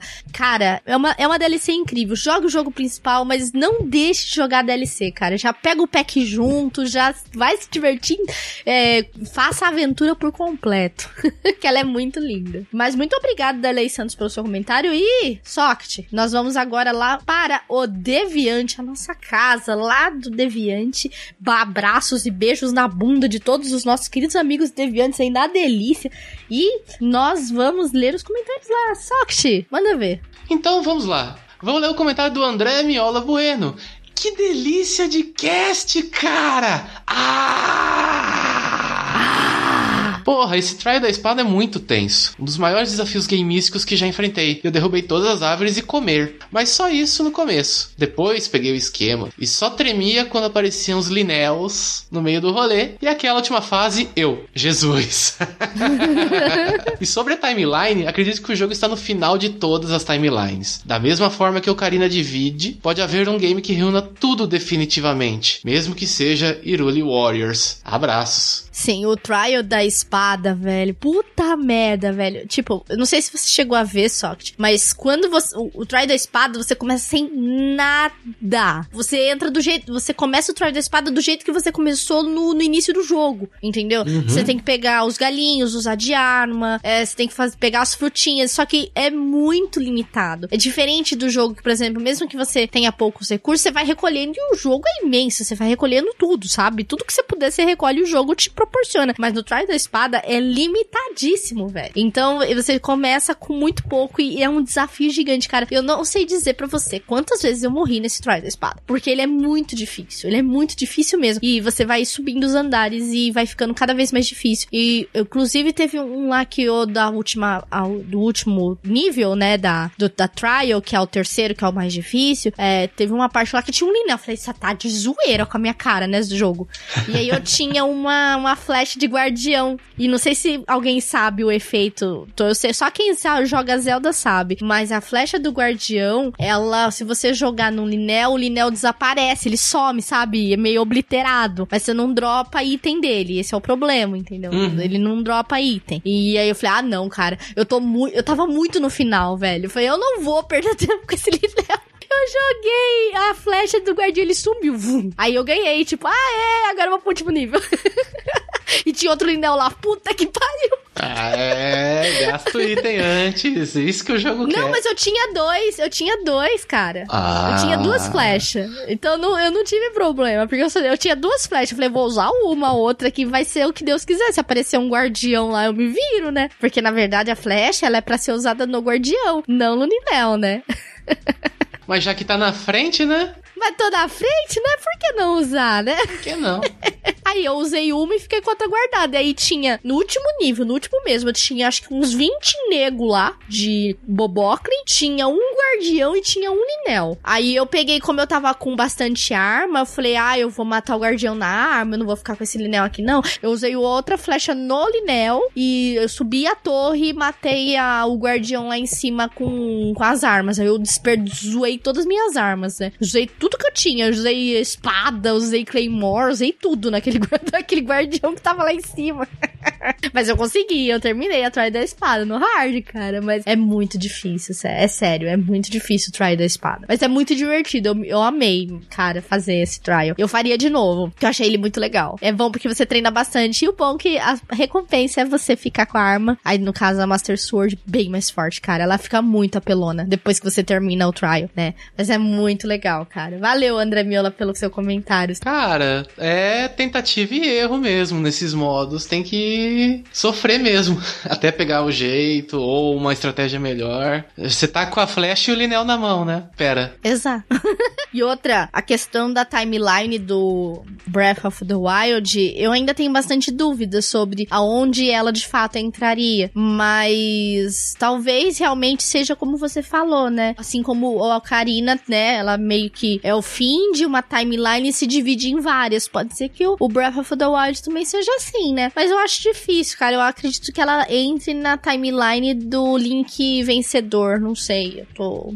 Ou o Link perdedor. O que, que você acha, Socket? Para mim, ela entra no final das três timelines como uma- um novo começo. É, tipo, unificando todas as histórias? Independente se foi o Link, ah, se foi a timeline do Link pequeno, do Link grande ou do Link perdedor, tipo, eles param em um momento e 100 anos depois eles voltam. Então, independente do que aconteceu antes, ele pode ter sido um perdedor, ele pode ter sido só a história do pequeno ou só a história do grande. Esses, pelo que me parece, esse Zelda meio que corta tudo isso, manja. Ele começa do Sim. zero de novo. Então, É, faz sentido. você não precisa de timeline. Ela é uma nova timeline baseada no final das três, independente de cada uma. Pode ser mesmo, faz sentido. Faz sentido mesmo. Muito bom.